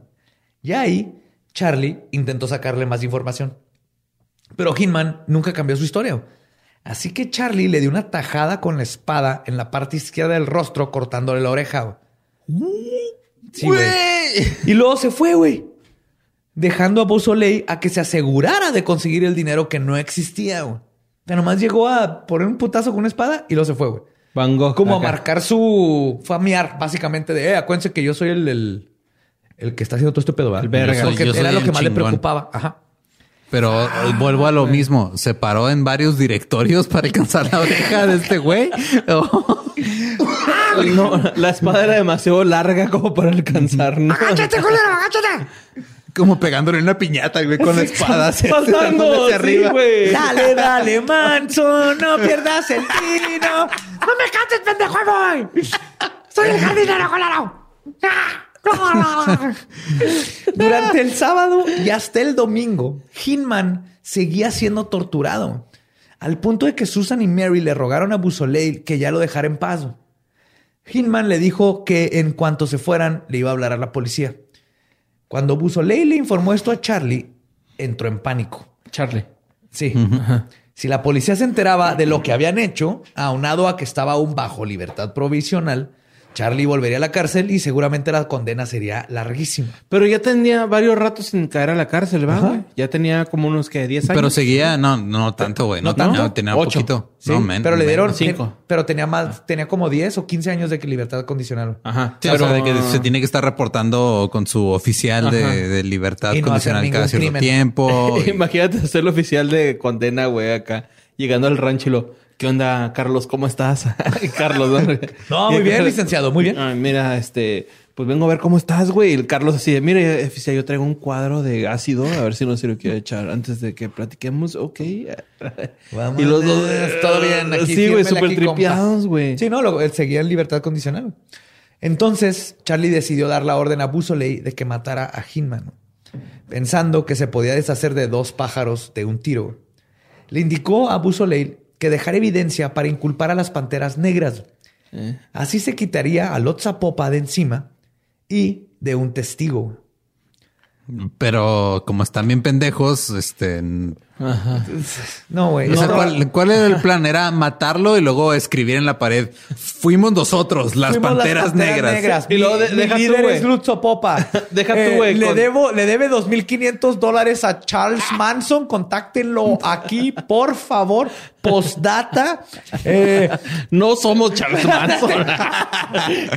y güey... No Charles Manson. Yo sé que este graffiti parece de blanco, pero no es, ¿no? Así postdata, güey. Porque los negros rayan chido, güey. Rayan están verga. güey. escribiendo en, en- en letra pegada. Racismo positivo. Pues, puso Leil, apuñaló a Hinman varias veces y luego pintó una garra de pantera en la pared con su sangre, y el, que era el símbolo de los Black Panthers, y la frase political piggy. Con, ajá, y lo dejó que se muriera desangrando. Además, se robó su Fiat que estaba afuera. ¿Todavía Fiat? ¿Ya había Fiat? Sí, más bien? sí. el Fiat. Fiat es una marca vieja. Ah, no sabía. Sí, sí, de italiana de U. Mira, no sabía Fiat. Tardaron dos días en encontrar el cadáver de Hinman. güey. Y aún así, o sea, Charlie está así de que, ok, vos estoy viendo en las noticias que salga este pedo para que me quiten a los zapopa de... Y no salía nada en las noticias porque tardaron dos días en encontrarlo porque era un dealer budista que nadie sabía que existía, güey. Y aún así, aparte ya cuando encontraron, la policía nunca hizo una conexión entre los escritos políticos y los Black Panthers. Valió verga el plan, obviamente, porque es un pendejo Manson. Busoleil huyó. Es que sí se mama Es Manson, Mr. Bean, güey. Sí. Mr. Bean. fue Es líder un de chavo culto del de ocho, pasaje, güey. Mr. Bean fue un líder de culto. Así estaría de Wow. pendejo. Busoleil huyó a San Francisco, donde lo detuvieron por traer el automóvil robado. Y dentro del automóvil, la policía encontró el cuchillo ensangrentado que esta brillante imbécil se llevó con él. güey. Ok, ¿cuánto tiempo había pasado? ¿Por qué no lavas un cuchillo ensangrentado Exacto. después de tanto Como tiempo? dos días, güey. O sea, se fue después de eso y no. ¿Por qué te lo llevas en el carro? Ajá. Primero, ¿por qué te lo llevas? Segundo, ok, te lo quieres llevar como souvenir porque tienes tendencias psicópatas. No, no hay Es que- pedo. Llévatelo. Lávalo, güey. Ese es el pedo, ¿no, güey? O sea, güey, si soy asesino, acabo de matar a un güey con este cuchillo. ¿Qué hago, güey? Cuando me voy de la escena del crimen, lo aviento por ahí. No, o sea, ¿quién va a descubrir qué fue ese cuchillo, güey? A dos kilómetros, güey, ¿no? De la escena del crimen. Nadie Así a es. más que obvio que es un pendejo. Todos los que están involucrados en esta historia, güey. Y al conectar todo, la policía fácilmente pudieron atar las huellas digitales de Busoley de las, a las del arma homicida que está en su carro y en las que encontraron en la escena del crimen porque obviamente no fueron muy limpios después de dos, casi tres días de estar ahí golpeándolo. Cuando Charlie se enteró del arresto de su amigo, se preocupó. No por Busoleil, sino porque él lo podía conectar al asesinato de Hinman. Y sabía algo del atentado contra Lotzapapa. Entonces aquí Manson de nuevo nomás pensando en, ah, la verga, si Sí, este güey habla, me van a chingar a mí. A güey". todos, sí, sí, a todas su culto, ¿no? Sí. Acá. Esto puso en pánico a toda la familia. No solo tenían que contender con la hambruna y el herpes, ahora tenían un posible ataque por un ejército revolucionario civil a sus puertas. La policía posiblemente a punto de buscarlos por cometer un asesinato y un atentado de asesinato. Su vida era una mierda, pero no conocían otra forma. No tenían otras opciones. La mayoría de ellos y los otros pocos, este, el- perdón, no, o sea, la mayoría de ellos no conocían otras opciones y los otros pocos eran 100% fieles a su Mesías y no lo iban a abandonar. Así que voltearon a Charlie para que los instruyera en toda su sabiduría en qué debían de hacer. Y la respuesta no vino de Charlie. No se sabe exactamente quién lo propuso, pero lo más seguro es que fue Tex, quien mencionó la idea de hacer otro asesinato parecido para que la policía creyera que el verdadero asesino seguía libre Las y que tenían al hombre equivocado y así soltaran a Busoleil. Así empieza todo el desmadre Todo el que ya conocen. Era para tratar de soltar a un güey asesino Ajá. para que Manson no lo metieran al bote. güey. O sea, me, Ya era encubrir, güey. me estás diciendo que querían soltar a un criminal para que hubiera menos pedo. Sí, güey. Sí, de la forma más pendeja, güey. Era de la como forma de- más pendeja. Fíjate. Pensaron mil cosas. Una de, la- una de sus ideas era meterse a la cárcel toda la familia ah, y rescatarlo, güey. Porque eso iba a funcionar, güey. Eso no funciona. Es que, güey, no haces, no haces juntas democráticas de parlamento cuando el parlamento está hasta la madre de ácido, llenos de herpes. Y tienen ¿Por qué no? 19 y Ese es el 22 problema. años, eh, terminas con ideas como estas. Terminas con ideas como estas. Pues esta propuesta cambiará la vida de ocho personas y toda la generación de hippies por el resto de los tiempos. Es importante comprender que Charlie no podía verse como que no estaba a cargo. Cuando Tex propuso esto y varias personas lo apoyaron, Charlie, sin ideas propias, fuera de que ya estaba planeando la posibilidad de huir y comenzar otra familia en otro estado. O sea, él ya era plan B, fuga. Plan B, me voy a ir por cigarros. Sí, sí. Y empezar otra familia Ahí en los otro estado. guachos, ¿no? Un fume y ya me fui sin despedirme, Simón. Pues él reaccionó haciendo lo que hacía mejor, haciéndoles creer que la idea fue suya, pero al mismo tiempo también de ellos poquito. Pero que no se les olvidara que fue de Charlie y no de Tex.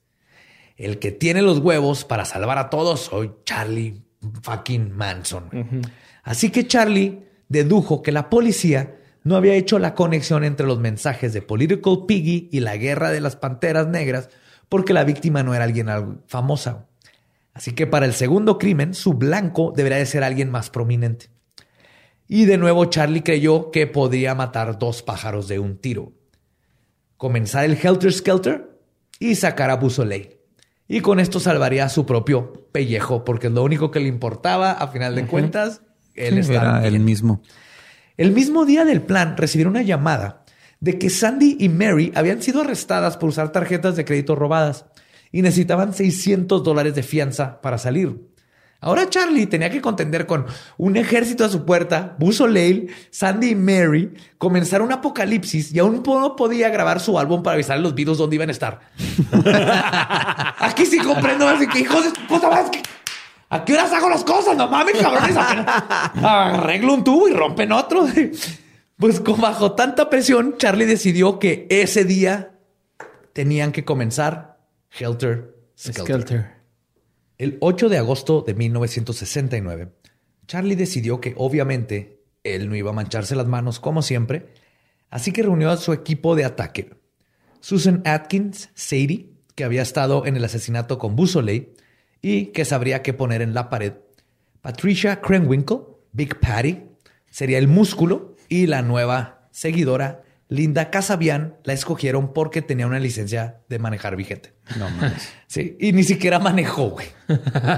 Aparte, él dijo, yo no me voy a ensuciar las manos porque honestamente no alcanzo lavabo para lavármelas. Ahí está la pelos. que me va a tirar un parototote, ¿no? En la Pero pati. como en la familia las mujeres solo sirven para cuidar a los hombres y servirlos, Charlie decidió que tenía que ir uno con ellas. Así que le dijo a Tex y le dio una pistola calibre 22 y también le dijo que tenían que matar a todos y dejar palabras igual que en la casa de los Busoley, de Busoley, perdón. Tex le dijo que no creía que se pudiera acordar de las palabras porque andaba hasta la madre.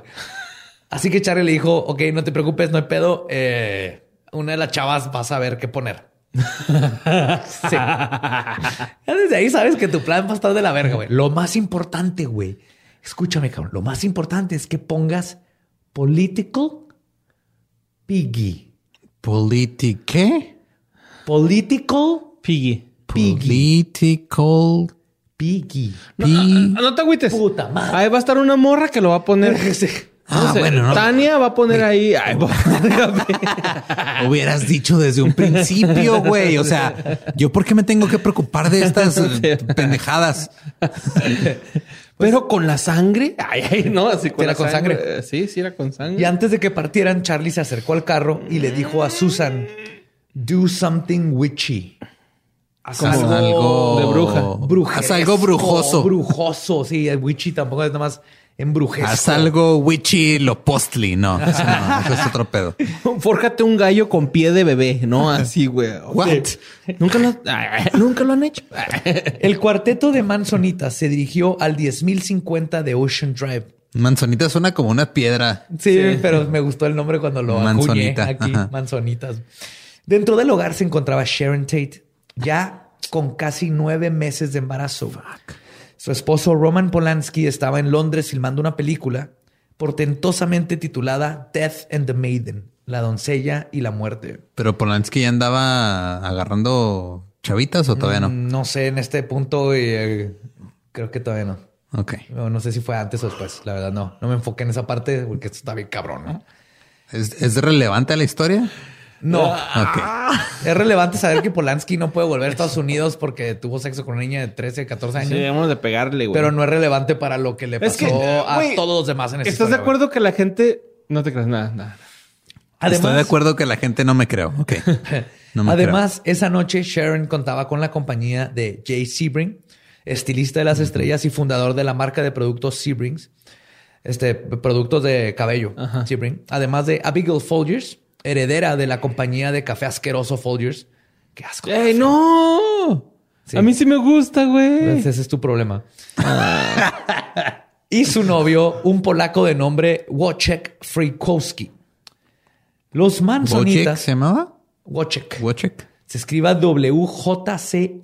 W-J-C-I-E-C-H. No mamen, Polonia, neta. Wojciech Frykowski. Pero son unos cabrones los polacos, güey. Los amo. Coqui. Sí. Los Manzonitas arribaron más o menos a la medianoche. Tex había estado consumiendo drogas todo el día, como era común. Llegando a la dirección, Tex cortó la línea telefónica y luego los cuatro se brincaron el portón de la entrada. Y es aquí cuando Tex les dijo del plan completo. Hasta este punto, las tres chicas asumieron sabían. que solo iban a hacer otro creepy crawly. Ajá, De mover Sí, muebles iban- y todo esto. Ajá. Lo de mover muebles y Mira, robarse. Tú vas a agarrar los calcetines y los vas a poner en el cajón de los calzones. Va- vas a voltear toda la ropa de dentro hacia Los afuera y la calzones- vas a volver a doblar. Los vas a poner en ganchos y las blusas las vas a doblar. Güey, está bien verga. Sí. Ya ves, gente, todo lo te levantas y no, como- ¿Por qué doblé los calzones? Eh, Digo, ¿por qué doblé las playeras y colgué los calzones? Digo.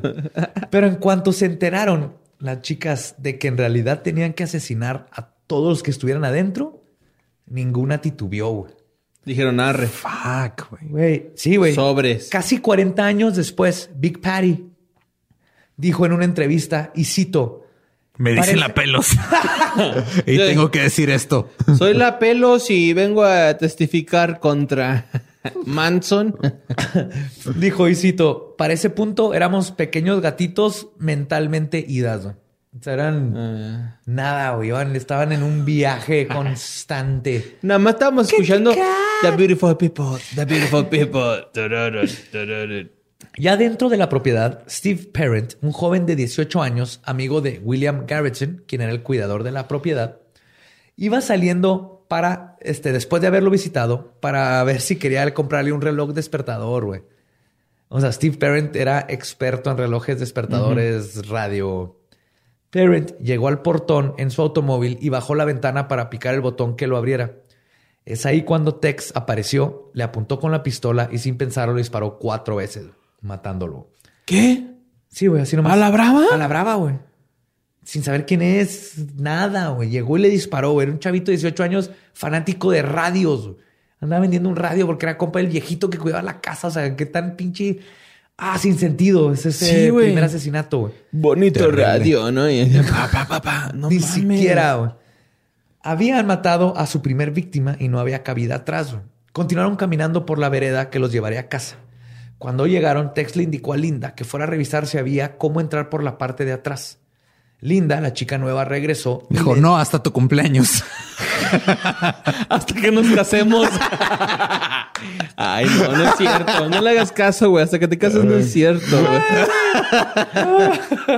Ah, no, pero es que voy a, voy a tomar tu chiste. feo, No, güey. ¿se casaron? No, porque Linda le dijo que no, que todo estaba cerrado. Pero era mentira, güey, porque Linda había visto una ventana abierta.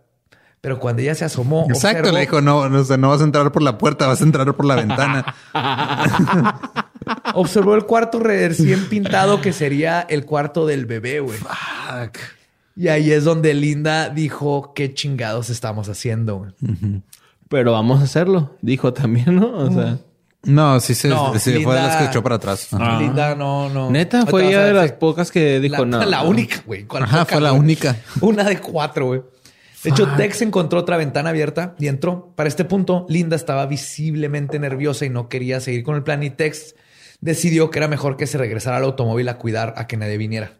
Se fue. Y la mandaron para allá. Sí, y ella se quedó en el carro. Fuck, güey.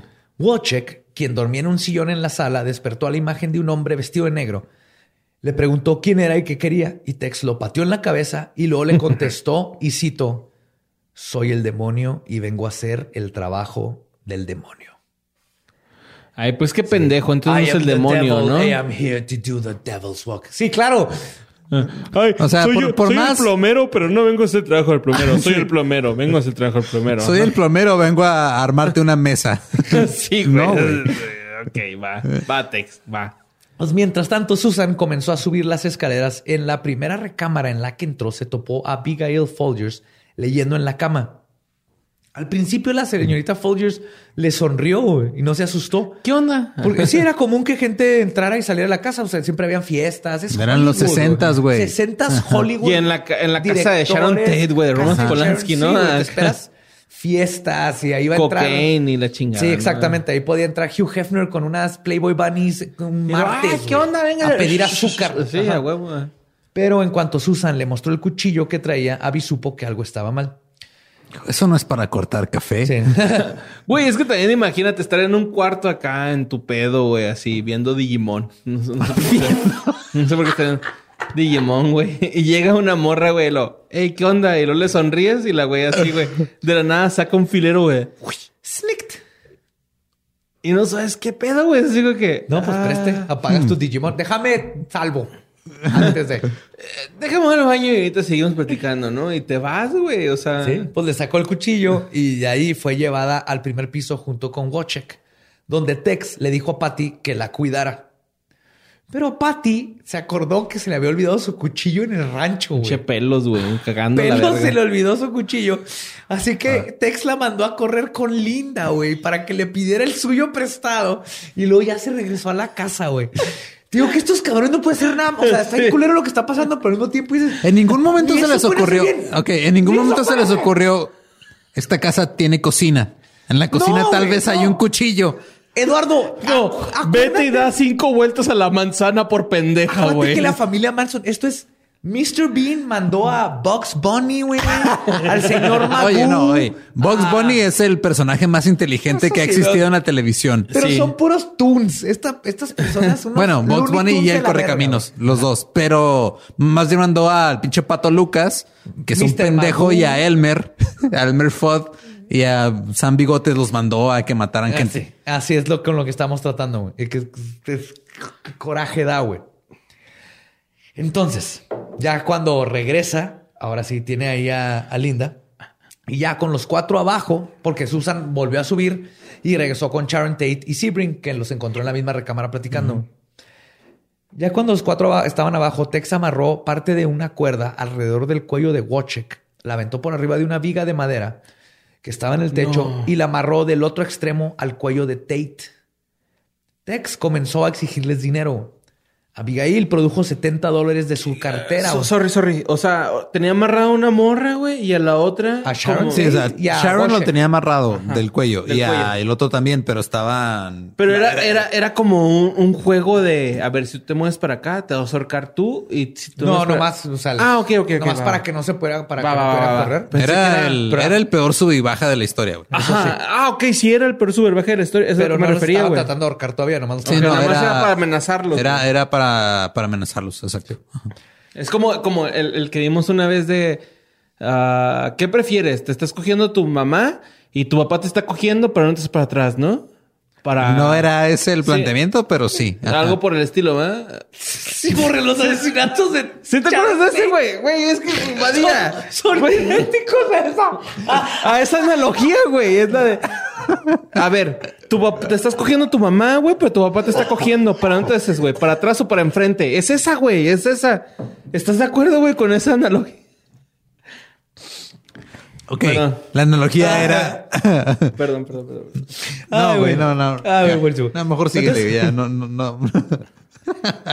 A regresar a esta parte dramática donde está Wojciech y Sharon Tate amarrados del cuello. Y Tex comienza a exigirles dinero. Abigail produjo 70 dólares, que es lo que trae efectivo en la cartera, lo que hizo que Tex se molestara. e Inmediatamente le disparó a Wojciech en el estómago, No mames. quien quedó tendido en el suelo. Frustrado de que no iba a poder regresar con el dinero que necesitaban, tornó su furia hacia Sebring, quien en ese momento, por pura casualidad, había producido un sonido de dolor. Y nomás por eso lo apuñaló siete veces. Hasta que estaba seguro de que estaba muerto. Fue la No, primera persona en morir en la casa de Tate. güey. Viendo que iban a morir, Wojciech, quien aún estaba vivo, intentó escapar. Se zafó de la toalla con la que lo habían amarrado las manos y comenzó a correr. Tex le gritó a Susan que lo detuviera. Así que Susan lo apuñaló, pero Wojciech seguía peleando. Ambos cayeron al piso mientras Susan le seguía enterrando su cuchillo hasta que en un punto de la pelea Susan perdió el arma. Así que Tex decidió ayudarla. Le disparó dos veces más a Wojciech y luego lo golpeó en la cara con la culata de la pistola. güey. Wojciech, el polaco milagroso, se levantó de nuevo, güey. Y comenzó a correr hacia la puerta, güey. Bad fucking ass el Wojciech, güey. Todavía se levantó. El coqui. Es él un coqui, güey. Pero a unos pasos fuera de la casa, Tex lo alcanzó, lo tlaqueó y terminó con su vida acucharándolo, acuchalla- a- Cuchareándolo. Cuchareó, güey. en el culo, va, güey, con una cuchara. Venga, señor. Primero lo, tla- primero lo, lo tlaqueó, no lo tacleó, lo tlaqueó y luego lo cuchareó. Y lo cuchareó. Preste mis pinches O sea, güey, frutilupis, güey, ok, tu dislexia ha llegado al punto en el que cambias cuchillo por cuchara, güey. Ya estás, te estás Pero en es otro que, nivel. No, esto está, está cambiando de. Pero yo me lo imaginé y está bien cabrón, güey. No, es sea, que está- están mal. Ustedes, ustedes se imaginan que estoy, estoy hablando de cubiertos. Se acostó detrás de él, lo cuchareó, güey. Le puso su mano en su pecho izquierdo. Ok. Y, Y le luego- arrimó así su camaroncito a las nalguitas y le, le suspiró en el oído. ¿Dónde está el dinero? Te voy a vestir de marinito y te voy a coger. No, le dijo, güey, así. Bueno, yo eso le zurraría a alguien al cuello. Eso le zurraría. Sí, güey, le diría a alguien así en el cuello así. Al cuello. Te voy a vestir Al oído, güey. y te voy a coger. Eso le diría a alguien, güey, acá, güey. Durante el caos, Abigail aprovechó para intentar huir, pero Patricia la alcanzó y la asesinó a puñaladas. Tex regresó a matar a Wojciech y cuando vio a Abig- de, de matar, perdón, a Wojciech y cuando vio a, Abig- a Abigail en el suelo, decidió apuñalarla unas veces más para asegurarse de que estuviese muerta. ¡Güey! Para este punto, Sharon Tate comenzó a rogarles no por su vida, sino por la de su bebé. güey. Incluso proponiéndoles que se la llevaran con ellos, la dejaran tener su bebé y luego la mataran. Mientras esto sucedía, Tex le indicó a Patricia que revisara en la casa negra, que era la casa del cuidador, y que si había alguien que los matara. Patricia fue y regresó y le informó a Tex que estaba vacía. Eso fue lo que salvó a Garretson. Nadie sabe Sí. por qué Patricia pues, Ah, no sola no hubiera hecho nada. Patricia regresó y todo este tiempo Garretson estaba oyendo música y estaba en otro pedo, la neta. Tate volvió a suplicar por la vida de su bebé y es cuando Susan Atkins, güey, comenzó a apuñalarla en el estómago. Luego la sostuvo para que Tex la apuñalara más veces. En sus declaraciones, Susan Sadie luego testificaría y cito, me cansé de sus suplicios, así que la apuñalé. Y luego continué, continué apuñalándola una y otra vez. No mames. Así de frío, güey. Así de nomás me, me harté, güey. Ay, no, güey. Con la masacre perpetuada, los tres manzonitas tomaron los 70 dólares y algunas joyas y estaban por irse cuando Tex recordó que tenía que poner algo witchy. Así que mandó a Susan, quien tomó una toalla y la manchó con la sangre de Tate para Y luego puso escribir panteras negras. Pig Ajá. en la parte externa de la puerta. Al salir, Verga, güey. así, güey, así de... A ver, agarra, sangre agarra sangre del feto y pone ahí Fue la sangre de Tate. güey. O sea, ah, güey. Ah, güey. Sí, no, es un asco estas, estas imbéciles que hicieron esto. Al salir, Tex estaba cansado y no quería trepar el portón de nuevo, así que decidió oprimir el botón para acci- accionarlo, dejando una hermosa huella digital que después vendría a morder en el trasero. Cuando regresaron al rancho, Charlie estaba decepcionado de que solo regresaron con 70 dólares, güey. Así que decidió ir a la escena del crimen. Se regresó a ver si sus niños habían hecho lo que les dijo. Cuando llegó, Charlie manipuló la escena del crimen. Limpió varias superficies donde podrían haber huellas digitales. Tapó la cara de Sebring con una toalla, que esto habla mucho de Manson, güey. Estoy seguro que la tapó porque no aguantó El dolor el de la fiesta. ver. Sí, ¿no? Que Este es un imbécil que no sabe hacer nada y a la hora de ver su trabajo no Ajá. pudo ni siquiera hacerse responsable, güey. güey. Qué feo, güey. Luego tomó una bandera americana y la extendió dramáticamente sobre el sofá donde estaba el cuerpo de Tate, todo con la intención de conseguir el shock más grande cuando la prensa se enterara de lo que sucedió y comenzar el Helter Skelter. ¿Y dónde está el Polanski, güey, a todo esto? En Londres. Estaba en Londres. Grabando la película. su- se enteró hasta después, sí. Qué culero, ah, Sí, güey. no mames. güey. o sea, perder tu esposa. A tu- a tu chavillo, güey. Ajá, por no mames. unos pendejos. Sí. sin Ese, ti- ese sentido, tipo de cosas, o sea, uno, a uno lo vuelven loco y luego empieza a tener sexo con adolescentes. Es, es. México. Es México, güey. Esa analogía, güey. O sea, Exactamente lo que esto es algo que pasa en México, puede pasar en México ¿qué cualquier día, güey. Pues la prensa sí estuvo en shock, igual que los policías cuando descubrieron la escena del crimen a la mañana siguiente, cuando el ayudante de Tate, Winfrey Chapman, descubrió la escena y la reportó, güey, más o menos a las 8 de la mañana.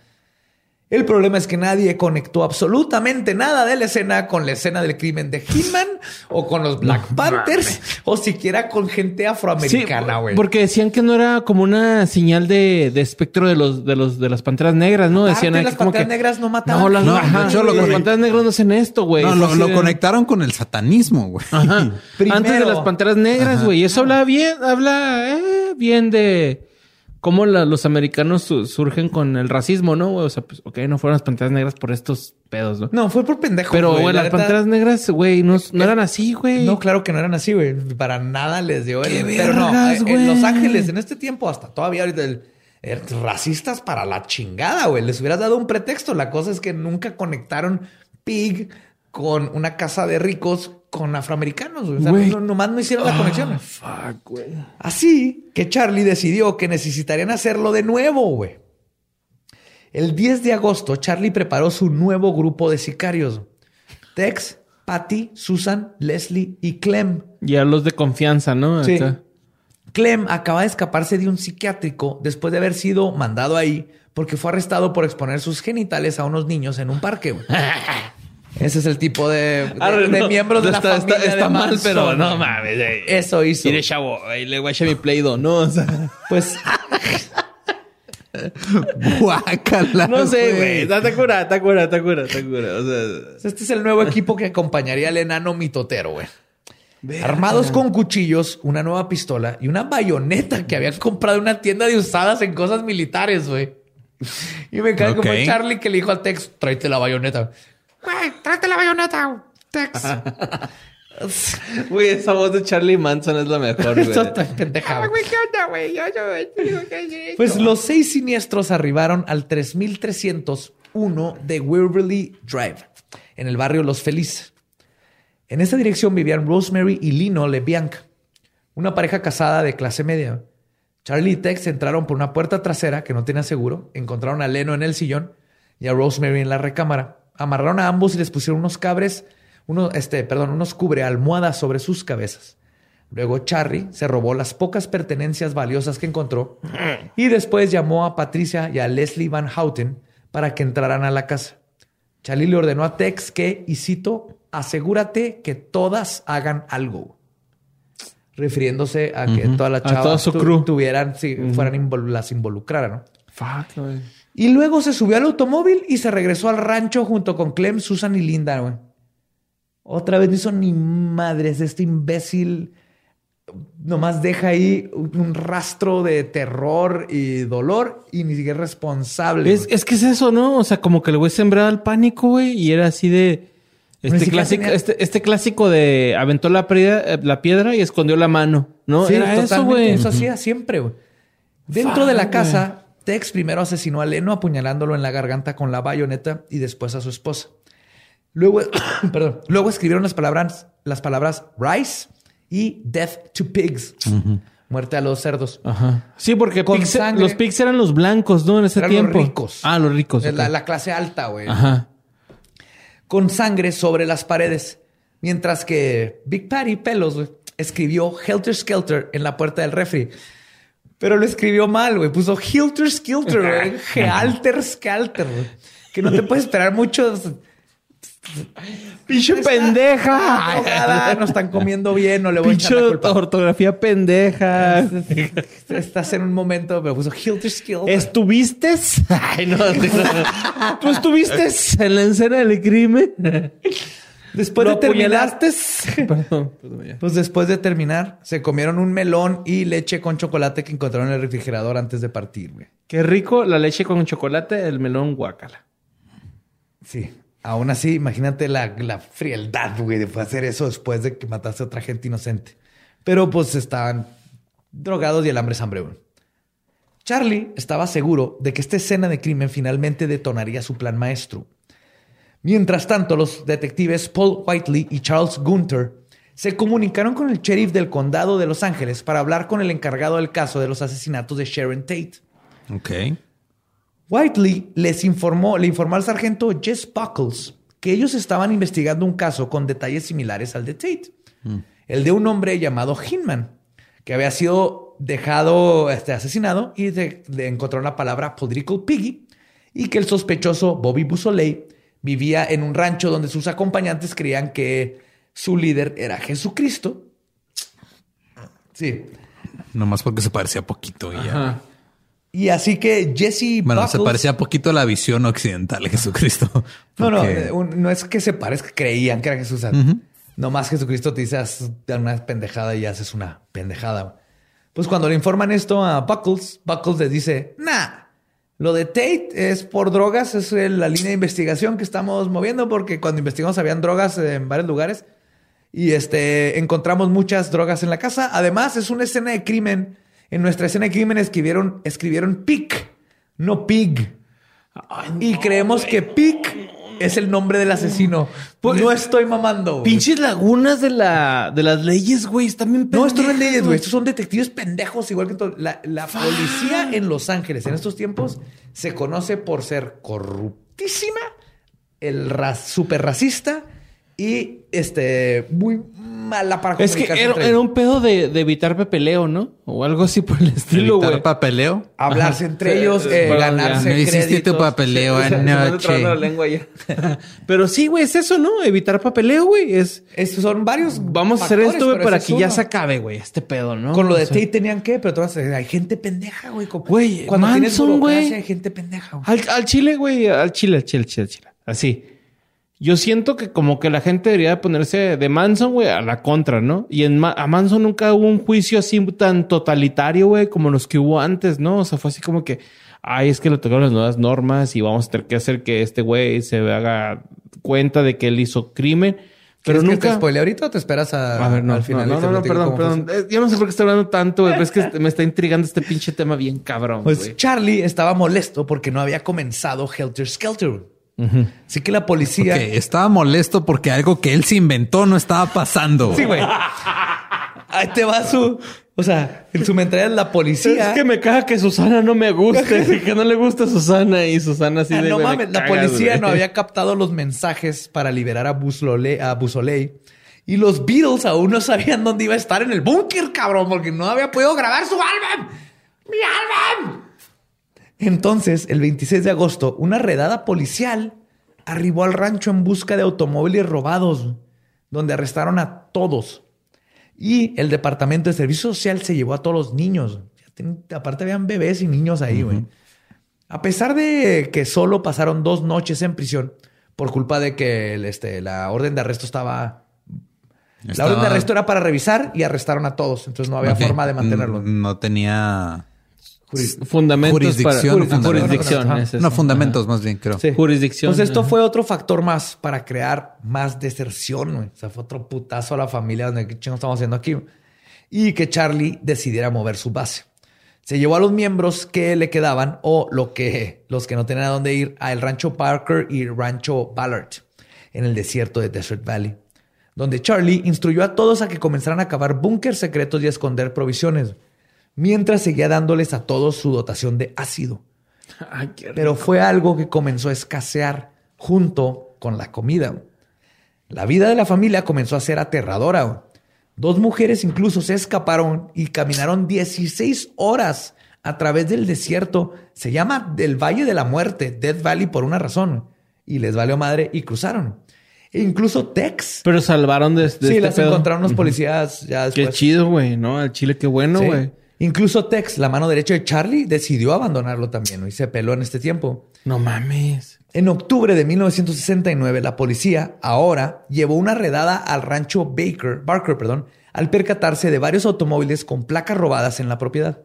Arrestaron a 11 miembros de la familia, más los que ya estaban en prisión por otros delitos, ahora eran 27 miembros de la familia que estaban bajo custodia, güey.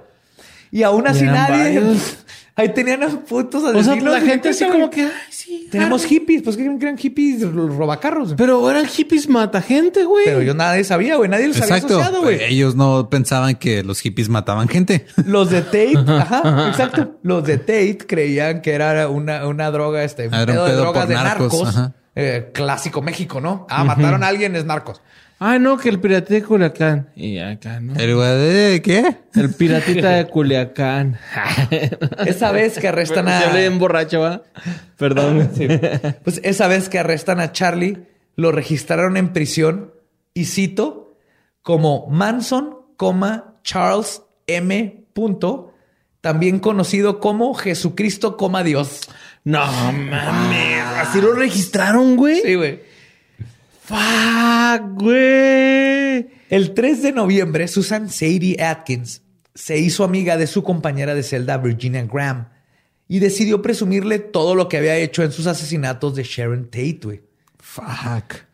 Virginia quedó tan aterrorizada y neta fue de no seas mamona que fuiste tú. O sea, todo el mundo, no hay, no hay alguien que no pueda sentir empatía de lo que hicieron y más que nada por el bebé, ¿no? Entonces, Es eso, güey. O sea, toda la atrocidad que, hicieron en ese Y crimen. Estos bien chingones, pero Virginia dijo la verga y fue a contar a los policías.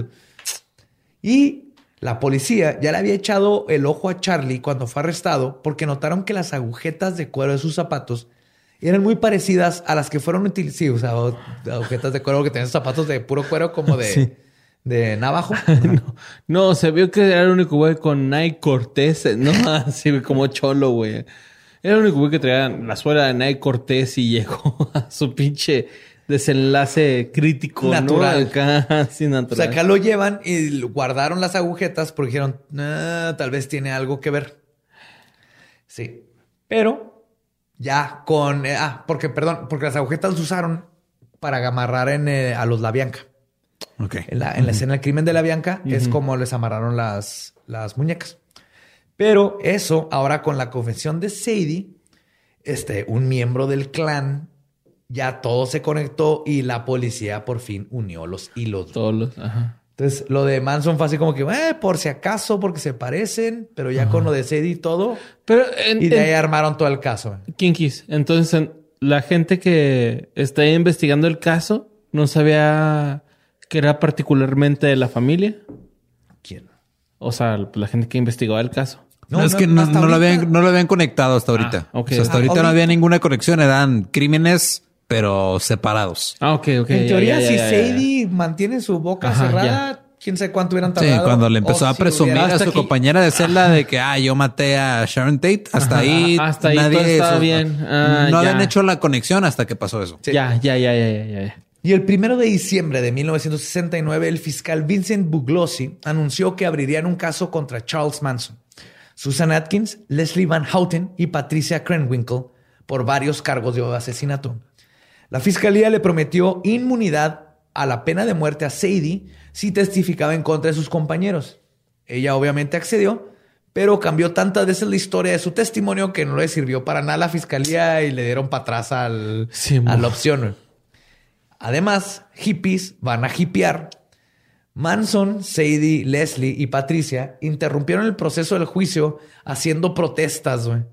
Antes de que empezara, afuera de la corte habían más hippies de la familia Manson haciendo protestas que ya se habían rapado el pelo y todo para Ah. protestar por... Era todo un circo. Son las clásicas este, entrevistas que ves en YouTube, güey, donde salen todas rapadas, ¿no? es Y por dicen, eso, ajá. no, nosotros este, decimos Carlos Charles Manson y que la Es, chingada. y es lo- mi coach. Ajá, es, Simón. mi, es mi life coach. Suéltenlo. Y Oye, luego pero es- mató es- a una señora. Ajá. No importa, es mi life Y luego coach. está bien cabrón, güey, que sale, o sea, ya con el documental y lo que sea, güey, donde lo veas y salen las morras arrepintiéndose, ¿no? O sea, Claro, pues es que eran otros. Es que, güey, ¿por qué? Por- Yo no entiendo cuál es el lazo de decir, ok, yo hago esto, güey, por mi pinche creencia, ¿no? O sea, ¿por qué ellos lo hicieron por creencia? No lo hicieron por, por necesidad de matar, güey, es creencia. Matas y luego al último te arrepientes de, es como que, güey, ¿por qué? Es que hay que O sea, ponerlo cada, o sea, cada evento se pone en su contexto. Por ejemplo, cuando entraste al, pues, cuando estabas en una posición vulnerable en tu vida en la que terminas involucrado en un culto, no procesas de la misma forma lo que, o sea, tu realidad es diferente a la realidad como De la los demás. de, de los Ajá. demás. Entonces tú piensas, ah, ok, en este caso Manson, que es el que está a cargo de, es el que eh, es el que me está diciendo qué es lo que está bien y qué está mal Simón. Fuera de lo que está bien y está mal Los- dentro los de la sociedad en general. lo- O sea, los manip- es una mani- es una manipulación emocional y psicológica tan cabrona Ajá, que no te das cuenta hasta que te desconectas lo suficientemente De esa tanto, tanto esa- en tiempo ajá. como en, en Espacio. Ahí les Yo, va. yo Así es como espacio, conexión de... Así de, así de fácil el mejor ejemplo del mundo. Así como los católicos te defienden el ser católico y que esa es la verdad. Así los seguidores de Manson te defienden eso. De y los de Jim Jones y los budistas y, y cada quien que cree en una religión y sigue algo está... Ligada a ese y pedo, güey. cuando juzgues a Ok. otras religiones piensa, ¿tú en qué crees? y si verdaderamente es, er- es análogo y está haciendo lo mismo que los demás, porque no hay una sola, no hay algo que es absoluto. Entonces está haciendo lo mismo. Nomás aquí en México, date idea, cuando a la religión que más domina aquí, que es la católica, ellos si el Papa mañana dice que todos ahoguen a sus perros, creo que varias personas lo harían. Varias lo, lo, harían, güey. Entonces, Sí, nomás, así de fácil lo es pensar cómo, cómo eh, pocas personas. Este, es difícil pensar por ti mismo y tomar tus decisiones y es más fácil apoyarte en sistemas de creencia que ya te dieron desde chiquito, que te formaron un túnel de realidad. Y lo que empieza a pasar es que Sí, ya es como si la- alguien manipula ese túnel de realidad para el mal, para allá te va a llevar. Es el camino que tienes que seguir, Ajá. ¿no, güey? Si no estás mal, güey, acá. Sí, y, y es lo único que conoce en la vida. O sea, en lo católico, por ejemplo, aquí el túnel de realidad no se va para mal este, directamente. No te dicen que maten, pero discrimina. eh, los que no son como tú son malos. No dejes este, el control del cuerpo. Tú decides. Me- de todas maneras, Ok. domina. ¿no? Digo, y si lo separamos un poquito de dogmas religiosos, si tú llegas y le preguntas a, a mí yo, a, a Lolo de 15 años, ¿qué banda es ahorita la que dice, no mames, esta es la mejor banda del mundo? No, pues Blink-182, dirías. y, ajá, y luego ahorita va a ser, hijo, güey. No te Y creas, toda esta plática- Lo que yo dije a los 15 años ahorita no, no tiene Sí, validez. eh, cambia, cambia como que la solidez de tu argumento conforme el tiempo. Sí, porque ¿no? tu argumento Ajá. está basado en fundamentos completamente de, diferentes. de, de- ajá, y toda esta tiempo. plática eh, que se puso dramática en este punto era para darles un ejemplo de por qué no se tatúen el nombre de una banda hasta después de los 40. Si a tus 40 años toda te gusta esa banda, tatúatelo. Si tienes 15, no te tatúes. Porque si Lolo se hubiera tatuado Blink 182, ahorita En la espalda la baja, estaríamos ¿qué? Ahí está yo, güey, ¿no? Que tengo una cebolla, güey, tatuada en un costado, güey. O sea, mi, mi cebolla eres- me gusta un otro chingo. caso a estudiar. Pero me gusta much- mucho la cebolla que tengo tatuada en mi costilla izquierda, güey. Pero mis papás no saben, así que no digan nada. Y los papás nunca escuchen esto. Regresando al circo que se estaba haciendo de- en, el, en el juicio de Manson, como todo era un desmadre, la fiscalía desesperada decidió ir con Lisa, con Linda, perdón, Casabian, y la convencieron de que ella testificara a su lado. Y ella aceptó. Y cuando, perdón, la primera redada que quitaron a los niños y todo, uno de los niños que se llevaron era Elisa, de Linda. Ok. Entonces le, le acomodaron todo de que le iban a regresar a su niño y todo, y ella fue una de las Pero se lo, se lo pusieron, más se lo, se lo acomodaron de esa forma para que ella creyera que se le iban a regresar. No, ¿O? no, todo bien. Ah, Nomás sí lo- era que, hable- ah, que, ok, que ok. testificara en contra de la familia. Es que, neta, güey, estoy un- en un punto en el que estoy muy deep, güey, en este tema. Sí, en el que ¿sabes? ya no O sea, crees en ajá. nada. Sí, güey, estoy así, güey, yo estoy en el infierno ahorita, güey. O sea, ahorita no creo- una línea de cocaína, güey, acá. No con creo en Satanás, nada, pero estoy así, dispuesto a creer en todo. Exacto, es eso, güey. Estoy dispuesto a creer en juicio- güey. El juicio contra Charlie comenzó el 15 de junio de 1970. Antes de tener un abogado de adeveras defensor, que el, el último fue Irving Car este, Kanarek, este, como era de esperarse, Charlie decidió representarse a sí mismo. Y su primer día de corte apareció con una X que se había cortado en la frente. Y se paró en un directorio porque no alcanzaba el pinche estrado, güey. Y la X, güey, era porque he exed himself del establecimiento, güey. Perdón, perdón, perdón. Sí. Porque se salió del establecimiento. Para esa era la X, güey. A la verga el establecimiento. No era una X. Hacia la verga con su derecha culera neoliberalismo. Yo me voy a representar. Yo me voy a presentar a culeros. ¡Ah! Soy Charlie Manson. Bla, bla, bla. Luego, Pero Charlie Baby Manson, ¿no? ¿Cómo dice? Chibi Charlie Manson. Chibi Charlie Manson. Chibi Charlie Manson. Luego, cuando le tocaba hablar en el estrado, le echó la culpa a la sociedad y al presidente Nixon por lo que había hecho usando frases de predicador pacotero que hemos escuchado en todos lados. Francisco Otero, por favor. Eh, Francisco, Francisco Otero. Creo que Bárbara de Regil también pone este tipo de frases cada vez que hace un video. Y cito, yo solo soy lo que ustedes me hicieron. Yo soy un reflejo de ustedes. Creo es que es la misma pinche defensa de Richard Ramírez de echarle la culpa a la sociedad porque Claro. tú eres una mierda de persona. Así es, igualito. Es completamente inadmisible. Pero el jurado no era gente con traumas psicológicos, una vida precaria, y no estaban hasta la madre con LSD. güey. Así que ¿Ah, las no? palabras del timador de Charlie no surtieron efecto. Y el 26 de marzo de 1971... Ay, güey, qué impresión la primera. Así de cabrón. No, su- no ejemplo. Ok. No, no, no, Ya me lo acabamos, Borre. Nomás danos, danos dos minutos, güey. Danos dos minutos, Esa fue la impresión, No. güey. Así de impresionado estás, güey. Ay, te- no, ya. Mario, dame dos minutos. Eh, Digo, no es la primera vez que escuchas eso de alguien, ¿verdad? Dame dos minutos.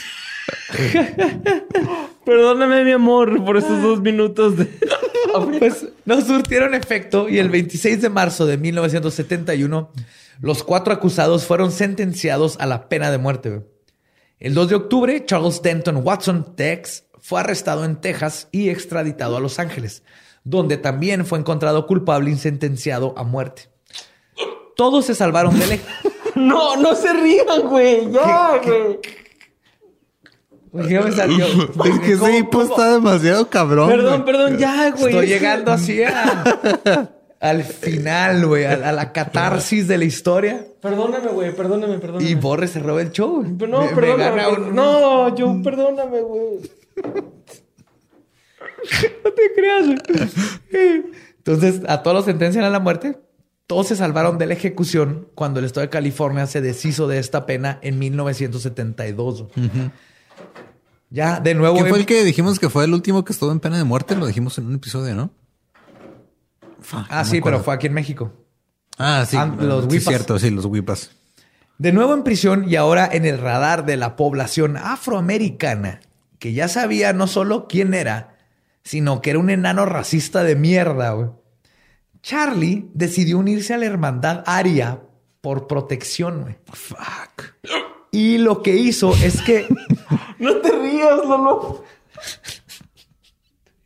Borre está agregando los- sus sentimientos. A ver, a ver, a ver, a- Creo que lo estás tratando de decir algo, güey. Sociedad aria, güey. Sociedad aria. ¡Ah! ¿Por qué te da hipo cuando digo sociedad aria, güey? Eso no está bien, Borre. Sociedad aria.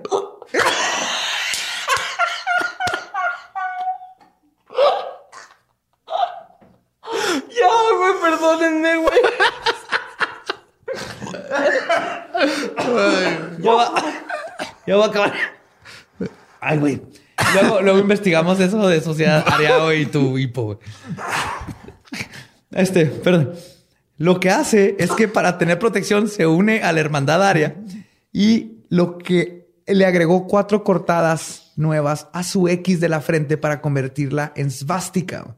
Entonces, Y por eso, en- ajá, y por eso Charles Manson ahorita, bueno, como se acuerda la gente, trae la sosa cáustica en la frente y fue nomás para que no le partieran la madre los demás, porque todo el mundo lo odiaba. Oso polar, güey, ¿no? Acá. Leslie Van Houten, quien tenía 19 años cuando entró a prisión, sigue ahí. Ahorita tiene 72. Susan Sadie Atkins murió de cáncer de cerebro en el 2009, también en prisión.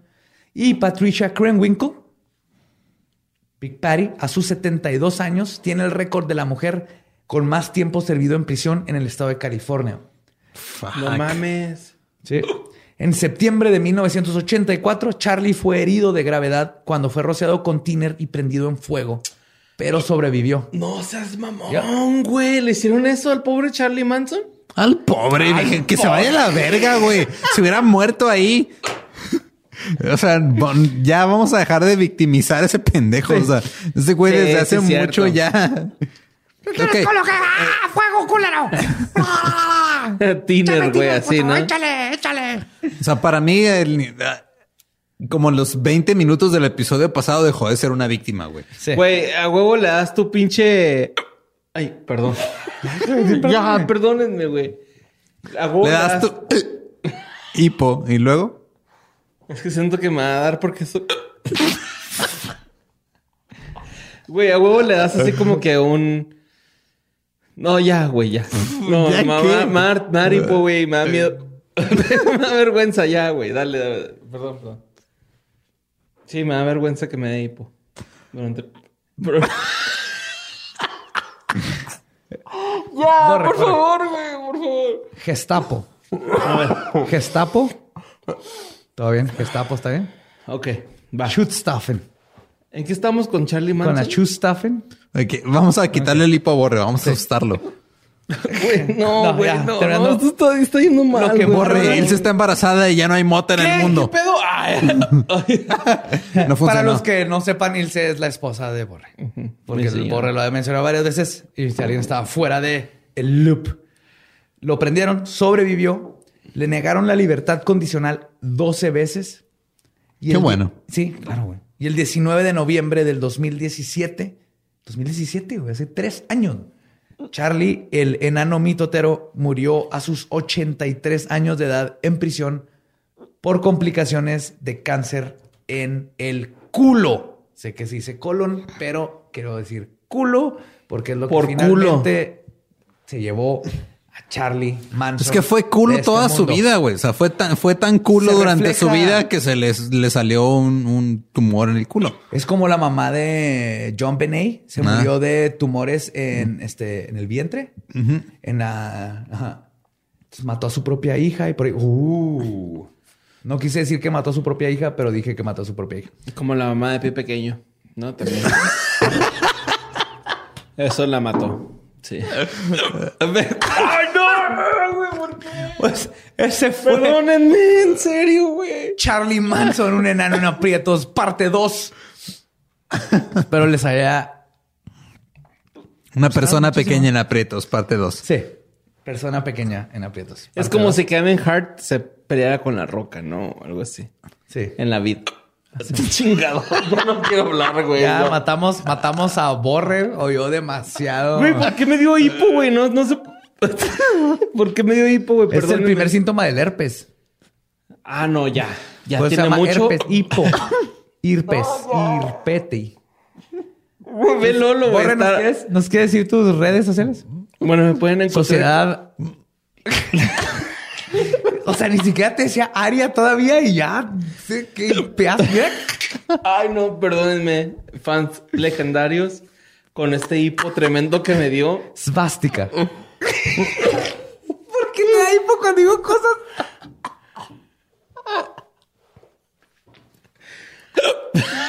Güey, qué pedo, no, no, no. Joe, hazme ese pedo que haces con la. No, ahorita que terminemos Oh, bueno, tus redes, termino- güey. Bueno, en mis redes me pueden encontrar como Mario López Capi, güey, en Twitter y en Twitter. Adolfo. En, en Twitter, en Instagram me pueden encontrar como Mario, Mario López Ca- Capi. En, redes- en, en Facebook como Mario. L. Punto Capist-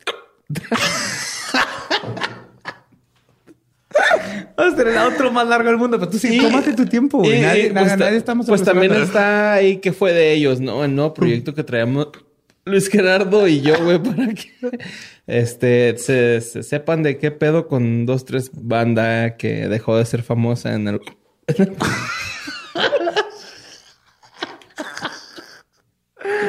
no, los memes, güey, ya me los imagino, güey, así. Pero ahí estamos, güey, en, en ¿qué fue de ellos? Creo que es la primera vez que en un podcast algo le pega no. lo vas... Pero ¿por qué, güey? Yo estoy bien, güey. Pues algo te excitó de estas palabras que estoy diciendo al azar, porre. Hay que revisar. Tu cara. Ay, no, qué pedo, güey. Y pues ya, güey, me pueden seguir, ¿no? Ya. ¿Me puedes Después de el micro? 18 minutos, Ah, no. a nosotros nos puedes seguir en arroba leyendas podcast. Yo soy arroba ningún Eduardo. Yo soy Elba Diablo y con los hipos de Borre nos despedimos. Nuestro podcast ha terminado. Podemos irnos a pistear. Esto fue palabra de Belzebub. Manténganse curiosos, misteriosos, macabrosos y maravillosos. Los amamos. Bye bye. Perdón por el hipo.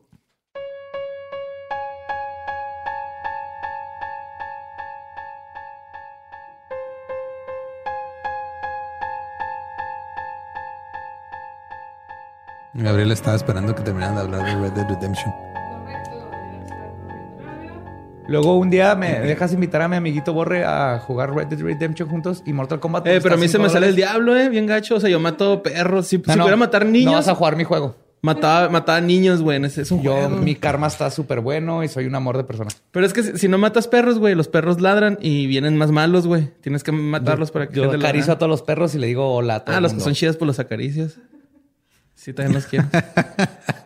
Pero si hubiera bebés, también mataba bebés, güey. Neta, güey. Neta, güey. Borre, ya estamos grabando, Ay, güey, güey. perdón. Creo que por eso Síguele. no pusieron bebés en Red Red Redemption porque hay gente como tú que los mataría. güey. Es que, güey, los aventaría a los cocodrilos. Acabas, lo único que acabas de lograr es asegurarte que voy a dejar esto antes. Eso Sí. es lo que sigue. Pues ese fue el episodio número 61. Charles Manson, ya la conclusión de Charlie Manson. Y ahora les, les tenemos aquí a, a Borre para que este para que se aseguren de que el hipo no le duró para siempre. Perdón por ese. No mames, güey, qué vergüenza. Estuvo, estuvo bien curioso ese, ese este trigger freudiano que traía. pues, a ustedes les gustó, a mí me dio un chingo de vergüenza. güey. Digo, nadie se va a quejar. Eso fue, para mí fue de los mejores momentos de este podcast, tu hipo. Ay, no. Pues les traigo, como siempre, datos extras que no quedaron en. No, no estamos grabando eso, güey. Estamos grabando la otra parte. Ah, ya ven, ya ven cómo la cabeza está en otro lado. Andamos, andamos, pero Andamos todos perdidos. Mal, perdidísimos. No, le íbamos a, les íbamos a platicar algo de lo que platicamos este del, el domingo en el, en el live que hicimos Badía y yo. Pero ahora queremos la opinión de Borre, por eso está aquí. Sí. Ok. Este, ¿sabes qué es Indonesia, Borre? Es un país. Sí. Ok. es que te quiero poner en contexto, güey. ok, sí, sí. Ok, eh, es que Indonesia es, un- este, es este, es- aparentemente es mundialmente conocido. Yo no sabía de que son muy supersticiosos. Ah, no. de- Entonces, este, necesito que sepas eso para que entiendas por qué ahora, este, en Indonesia te están castigando con encerrarte en una casa embrujada si no cumples con la cuarentena No mames. Sí. coronavirus. O sea, te agarran en la calle y tienes que y te van y te encierran con fantasmas para que contagi- contagies a los fantasmas. Y Pues como los fantasmas no se pueden volver a morir, por lo menos no en esas Sí, circunstancias. no. Si tú te mueres y te mueres con el virus, el virus sale su fantasma y entonces el fantasma, el virus puede contagiar fantasmas. Lo voy a dejar ahí. No, porque el virus, el virus seguiría vivo en el cuerpo. O sea, el cuerpo se muere. Bueno, si le echas, cuando te lavas las manos con jabón y lo matas, ahí Ah, haces sí. fantasmitas de virus que luego pueden contagiar a fantasmas. Sí, yo creo que sí. Ahí sí va. Ajá. Ya resolvimos el misterio. Lo que están haciendo, lo que están haciendo también es de que se están vistiendo como fantasmas o como monstruos y salen a asustar a la gente para que se meta a sus casas. No seas mamón, güey. ¿En serio? Eso está brillante. Y yo vi un video que me mandaron de unos vatos aquí en Chihuahua. No sé si era en Chihuahua capital, nomás decía es aquí en Chihuahua, pero pues es- o sea, no sé si se refieren al estado o la ciudad, pero iban en una camioneta, en una pickup y traían una bocina con grabaciones de ¡Ay, mis hijos! pero bien, bien creepy. Y iban por toda la ciudad pisteando, obviamente, con, eh, poniendo el ¡Ay, mis hijos! Y decía ahí que para que dice el vato a la cámara, así que para que sus hijos no se salgan y cumplan con la cuarentena de la madre que estamos tirando paro. en vez de bandón, va, güey. Es buen deterrente, creo yo. güey. Honestamente, si pasa también un vehículo ¿Con bandón? con bandón, sí, yo tampoco salgo. Ah, no. O sea, creo que me hará, me hará salir menos eso que la llorona. Igual si escucho la llorona, digo, ah, chinga, qué pedo, vamos afuera. De Pero- hecho, si ven un video, si me quieren atrapar en calzones a las 3 de la mañana, pasen con una troca que con un, un audio que diga, ay, mis hijos, yo ni yo me voy a salir así con mi red para atrapar a fantasmas. Y va a ser, va a ser muy, muy este, vergonzoso para a ver, todos. si una, de, de qué está hecha tu red? Pero digo, porque si por sí los fantasmas pueden atravesar cualquier materia. De cáñamo.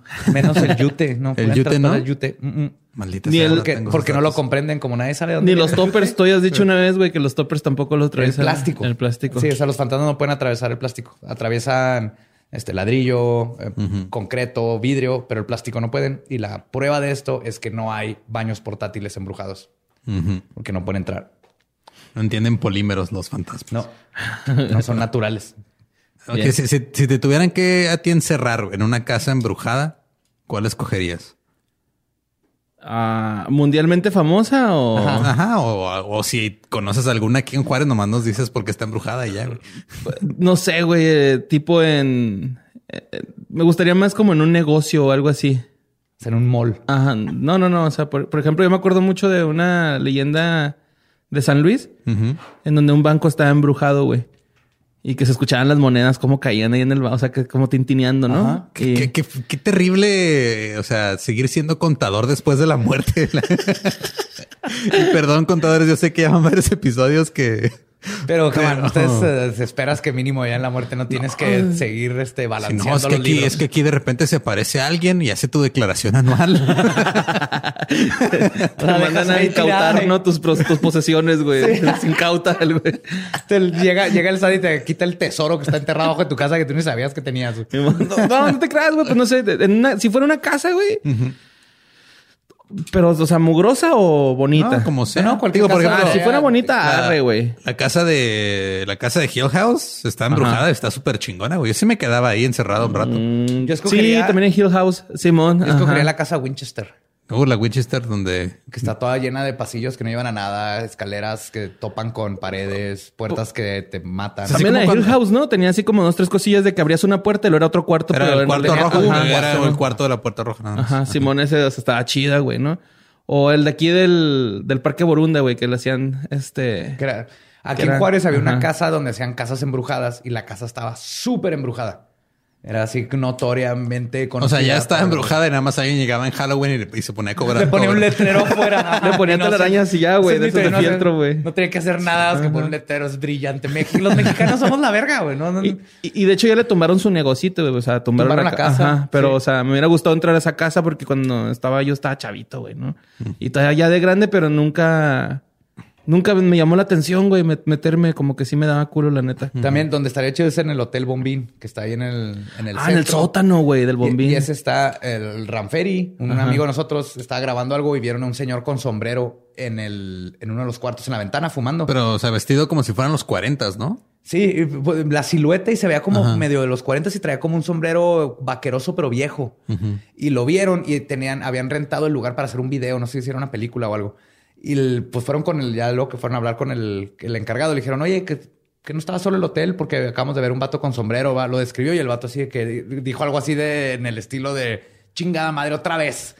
Y se Ah. fue como a ver qué pedo, como que ya, ya para ellos es bien común. Mi RAM en, Pues el- es que- en la noche que, que también, podría ser una Un broma tecatín. brillante Ajá. de que los dos sepan qué pedo y, y nomás le están jugando bromas a todos los que rentan el lugar, güey. Que, Te lo creerías si estuvieran ganando dinero, pero el vato, por lo que me dice, está emputadísimo y está hasta dice que está hablando con él o las llaves de atrás de él más pesadísimas empezaron a moverse.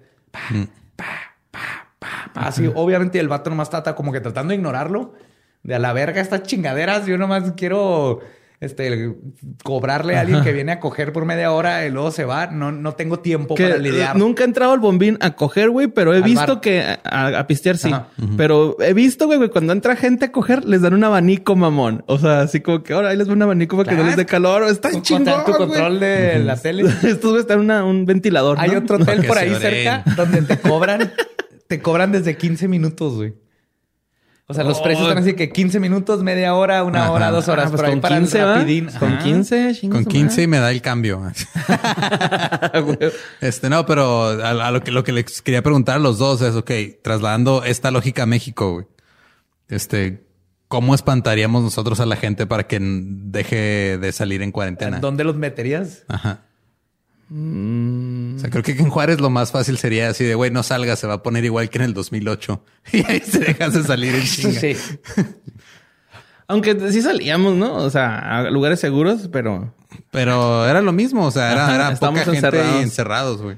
Sí, eran ca- fiestas caseras. Ajá, sí. en Querétaro los llevas así, te- o sea, o te quedas en tu casa o te encerramos en la casa de Mijangos. Es que, es que dices eso, pero te- se llenaría de, de macabrosos haciendo fila, rompiendo Sí, cuarentena para tratar de sí, pasar la sí, noche. Si la gente va y se, se quiere brincar a la casa. Sí, no, tiene que ser algo que no les quiera. Así Con qué, bueno, o sea, digo, basándonos en las supersticiones y esto, ¿con qué superstición podemos eh, eh, hacer que el mexicano se quede adentro de su casa y no salga? Vas a tener que dormir. No, no dormir. Vas a tener que pasar la cuarentena en la casa de Carlos Trejo y vas a tener que dormir en su cama. Con él. Imagínense. Le tengo menos miedo a, a- a- a Trejo que a sus fluidos y a las Bueno. cosas que están en su colchón.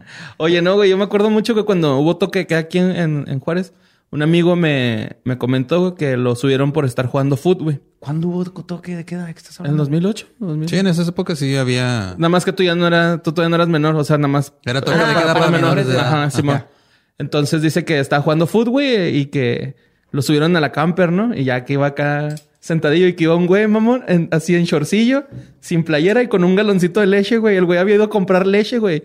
Lo mandaron los jefes y se lo llevaron, mamón, los shotas acá todos ojetes, güey. O sea, Para los que no sepan que es una camper, es este una, Era- una patrulla. ya no existe. ya no están aquí, pero eran las patrullas que atrás traían como. Déjenme les este, explico porque esto, estaban- esto, es, estaban esto es muy especial las cajas de las trocas. para México y especialmente acá en el norte que eran las, las, las pickups con un techo de metal. Entonces aquí, no sé si en Tijuana tengan esto y en Mexicali así, a 45 grados, esas cosas por adentro eran literalmente, sin exagerar, es un horno de cocción y ahí metían a la gente sin, Ay, sin- no, tenía seguros. Cabían, yo creo. Y manejaban seis, bien zarro, güey. Ocho personas habían Ajá. sentadas, y, pero metían a los que tenían que meter y ahí te dejaban. e- Estaban, iban en contra ¿Y de, olía, de la seguridad de todos. Olía culero, güey, Claro. porque pues agarran a muchos ebrios y los ebrios pues se mean ahí les valía pito, güey, ¿no? O sea, Sí, la camper, la camper era así algo que no sé cómo existe, cómo lo permitieron los derechos humanos esa madre.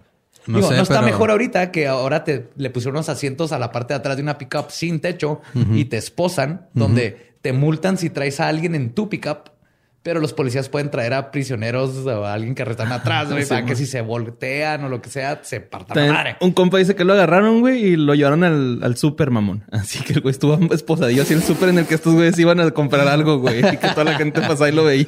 Oye, pero tu, tu compa de la lechita en, en shorts, así le hacían los espartanos, güey. Antes a los niños los mandaban por lechita y si te agarraba la chota y no volvías, pues no, no te no valías la pena para Eh, ser espartano, güey, era la una- prueba. Pero es un perilla, ¿no? Acá. Debiste haber corrido, güey. Exactamente. Perdió la herencia de ese vato. Es que también, Pobrecillo. digo, en México también somos bien supersticiosos. O sea, la gente le hacía más, más caso a la, a la niña esta que dijo que tenía una profecía de que no salieran de sus casas que a Che López Gatel.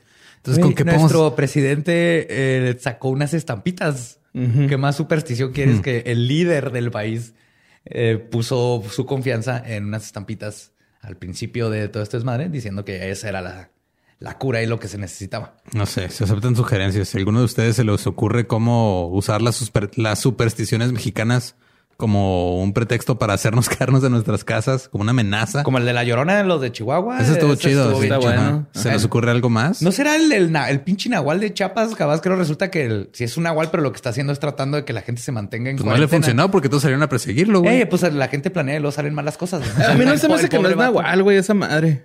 A mí se me hace que es el perro que come cereal con cuchara, güey.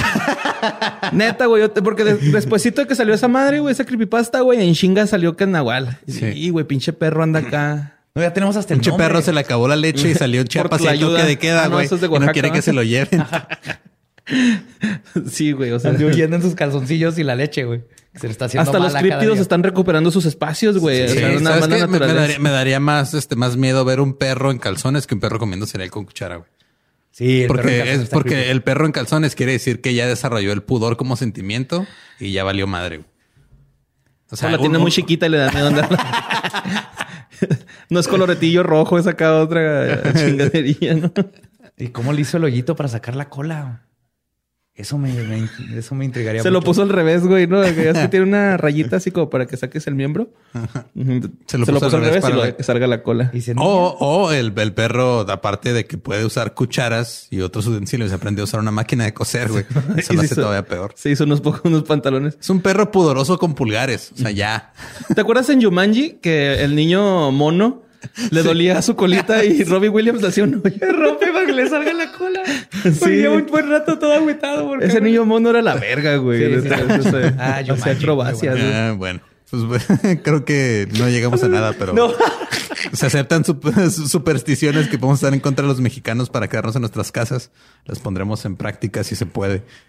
Y esperemos que ya no salgan, güey. La neta, o sea, no salgan. Sí, si pueden no salir, no salgan. Es que siento que, digo, me, me pasó que, o sea, yo estoy haciendo todo lo, lo posible por no, digo, nada más vengo a grabar y luego estoy yendo a, a comprar así víveres cada dos semanas. Sí, de lo que se Sí, igual. Y de noche, Bueno, y, la, cuando- y la- mi clase es Zumba de las 3 y luego tengo Krav Maga a de cuatro y media a 6. Sí. Y luego voy a la granja de alpacas slash rave, pero nada más. ¿Ya no sigues yendo a tu este, reunión de lamedores anónimos donde todos se lamen 15 minutos cuando empieza la junta? Lo cancelamos, no por el COVID, Ajá. sino porque nos dio este hongo en las uñas, muy claro. Pues asumimos que le vamos a ¿Cómo que, se lamen, güey? Cuando vas a tus juntas, se va, lamen. ah, Ajá, las manos. Ajá. Y luego empezamos a tratar de detectar dónde estuvo, de dónde viene, a dónde va, güey. Es algo un tipo erótico. de misticismo. algo- Es misticismo. Se me hace erótico. Digo, hay, cosas sexuales, pero eso es, es un, esto es de es misticismo. extra. Bueno, mi claro. punto es de que cuando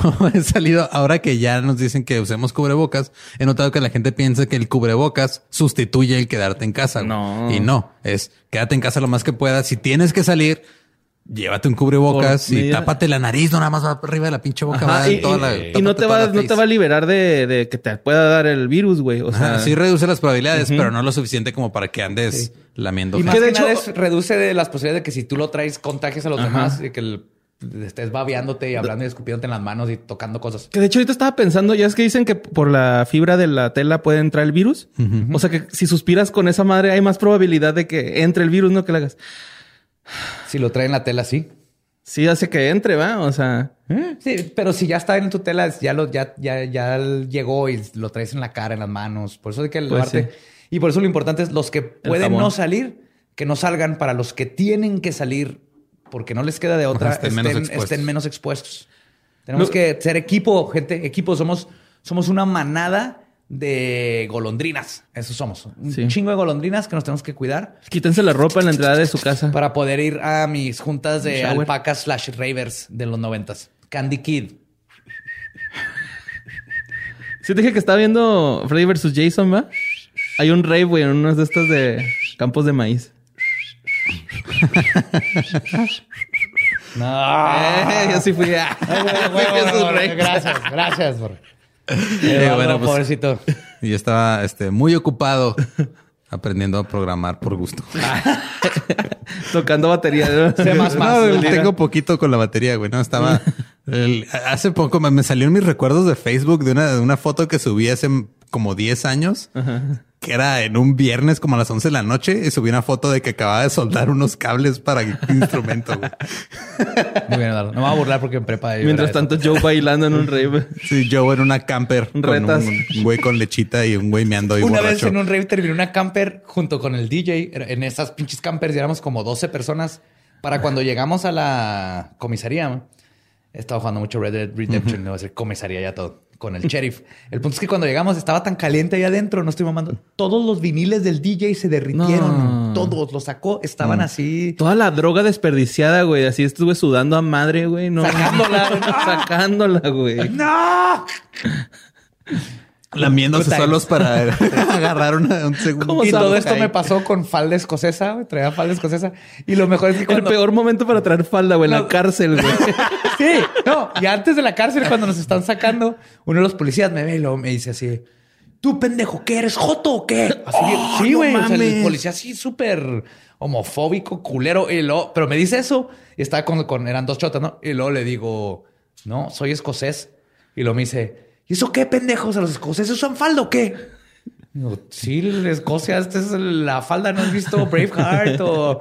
Y luego le dice el de al lado como que le da un caso y dice, sí, güey, en Escocia usan, usan falda. ¿Cómo la pendejo, madre". pareja? No, no, es que nunca cuestionaron de que, ni- ¿cómo chingados va a ser escocés, güey? Pero me encantó que sí, este, bajé su actitud diciéndole que era escocés, güey. Y luego ya discutieron entre ellos. Pues, Estuvo brillante que no cuestionaron que ni de pedo soy de Escocia. O sea, le di mi ID, güey. Vieron que soy de Ciudad Juárez, pero ahí este, difuminé la situación. Pero en fin, difuminemos este episodio porque van como dos horas y media. Sí, güey. perdón, de salida. Muchas gracias por escucharnos. Escuchamos la próxima semana. Hey, ¿qué tal? Soy Lolo de Leyendas Legendarias y les quiero dejar un pequeño adelanto de nuestro nuevo podcast. Estás escuchando El Dolop, parte de All Things Comedy Network. Este es un podcast de historia americana en el que cada semana yo, Eduardo Espinosa, le contaré un suceso histórico americano a mi amigo José Antonio Badía, que no tiene idea de qué se va a Ok, lo bueno es que el tema. No, lo bueno es que nada más te trabas cuando lees, ¿verdad? Sí, O sí, sí. No, no cuando voy a decir una línea que he dicho ya como cuatro o cinco veces.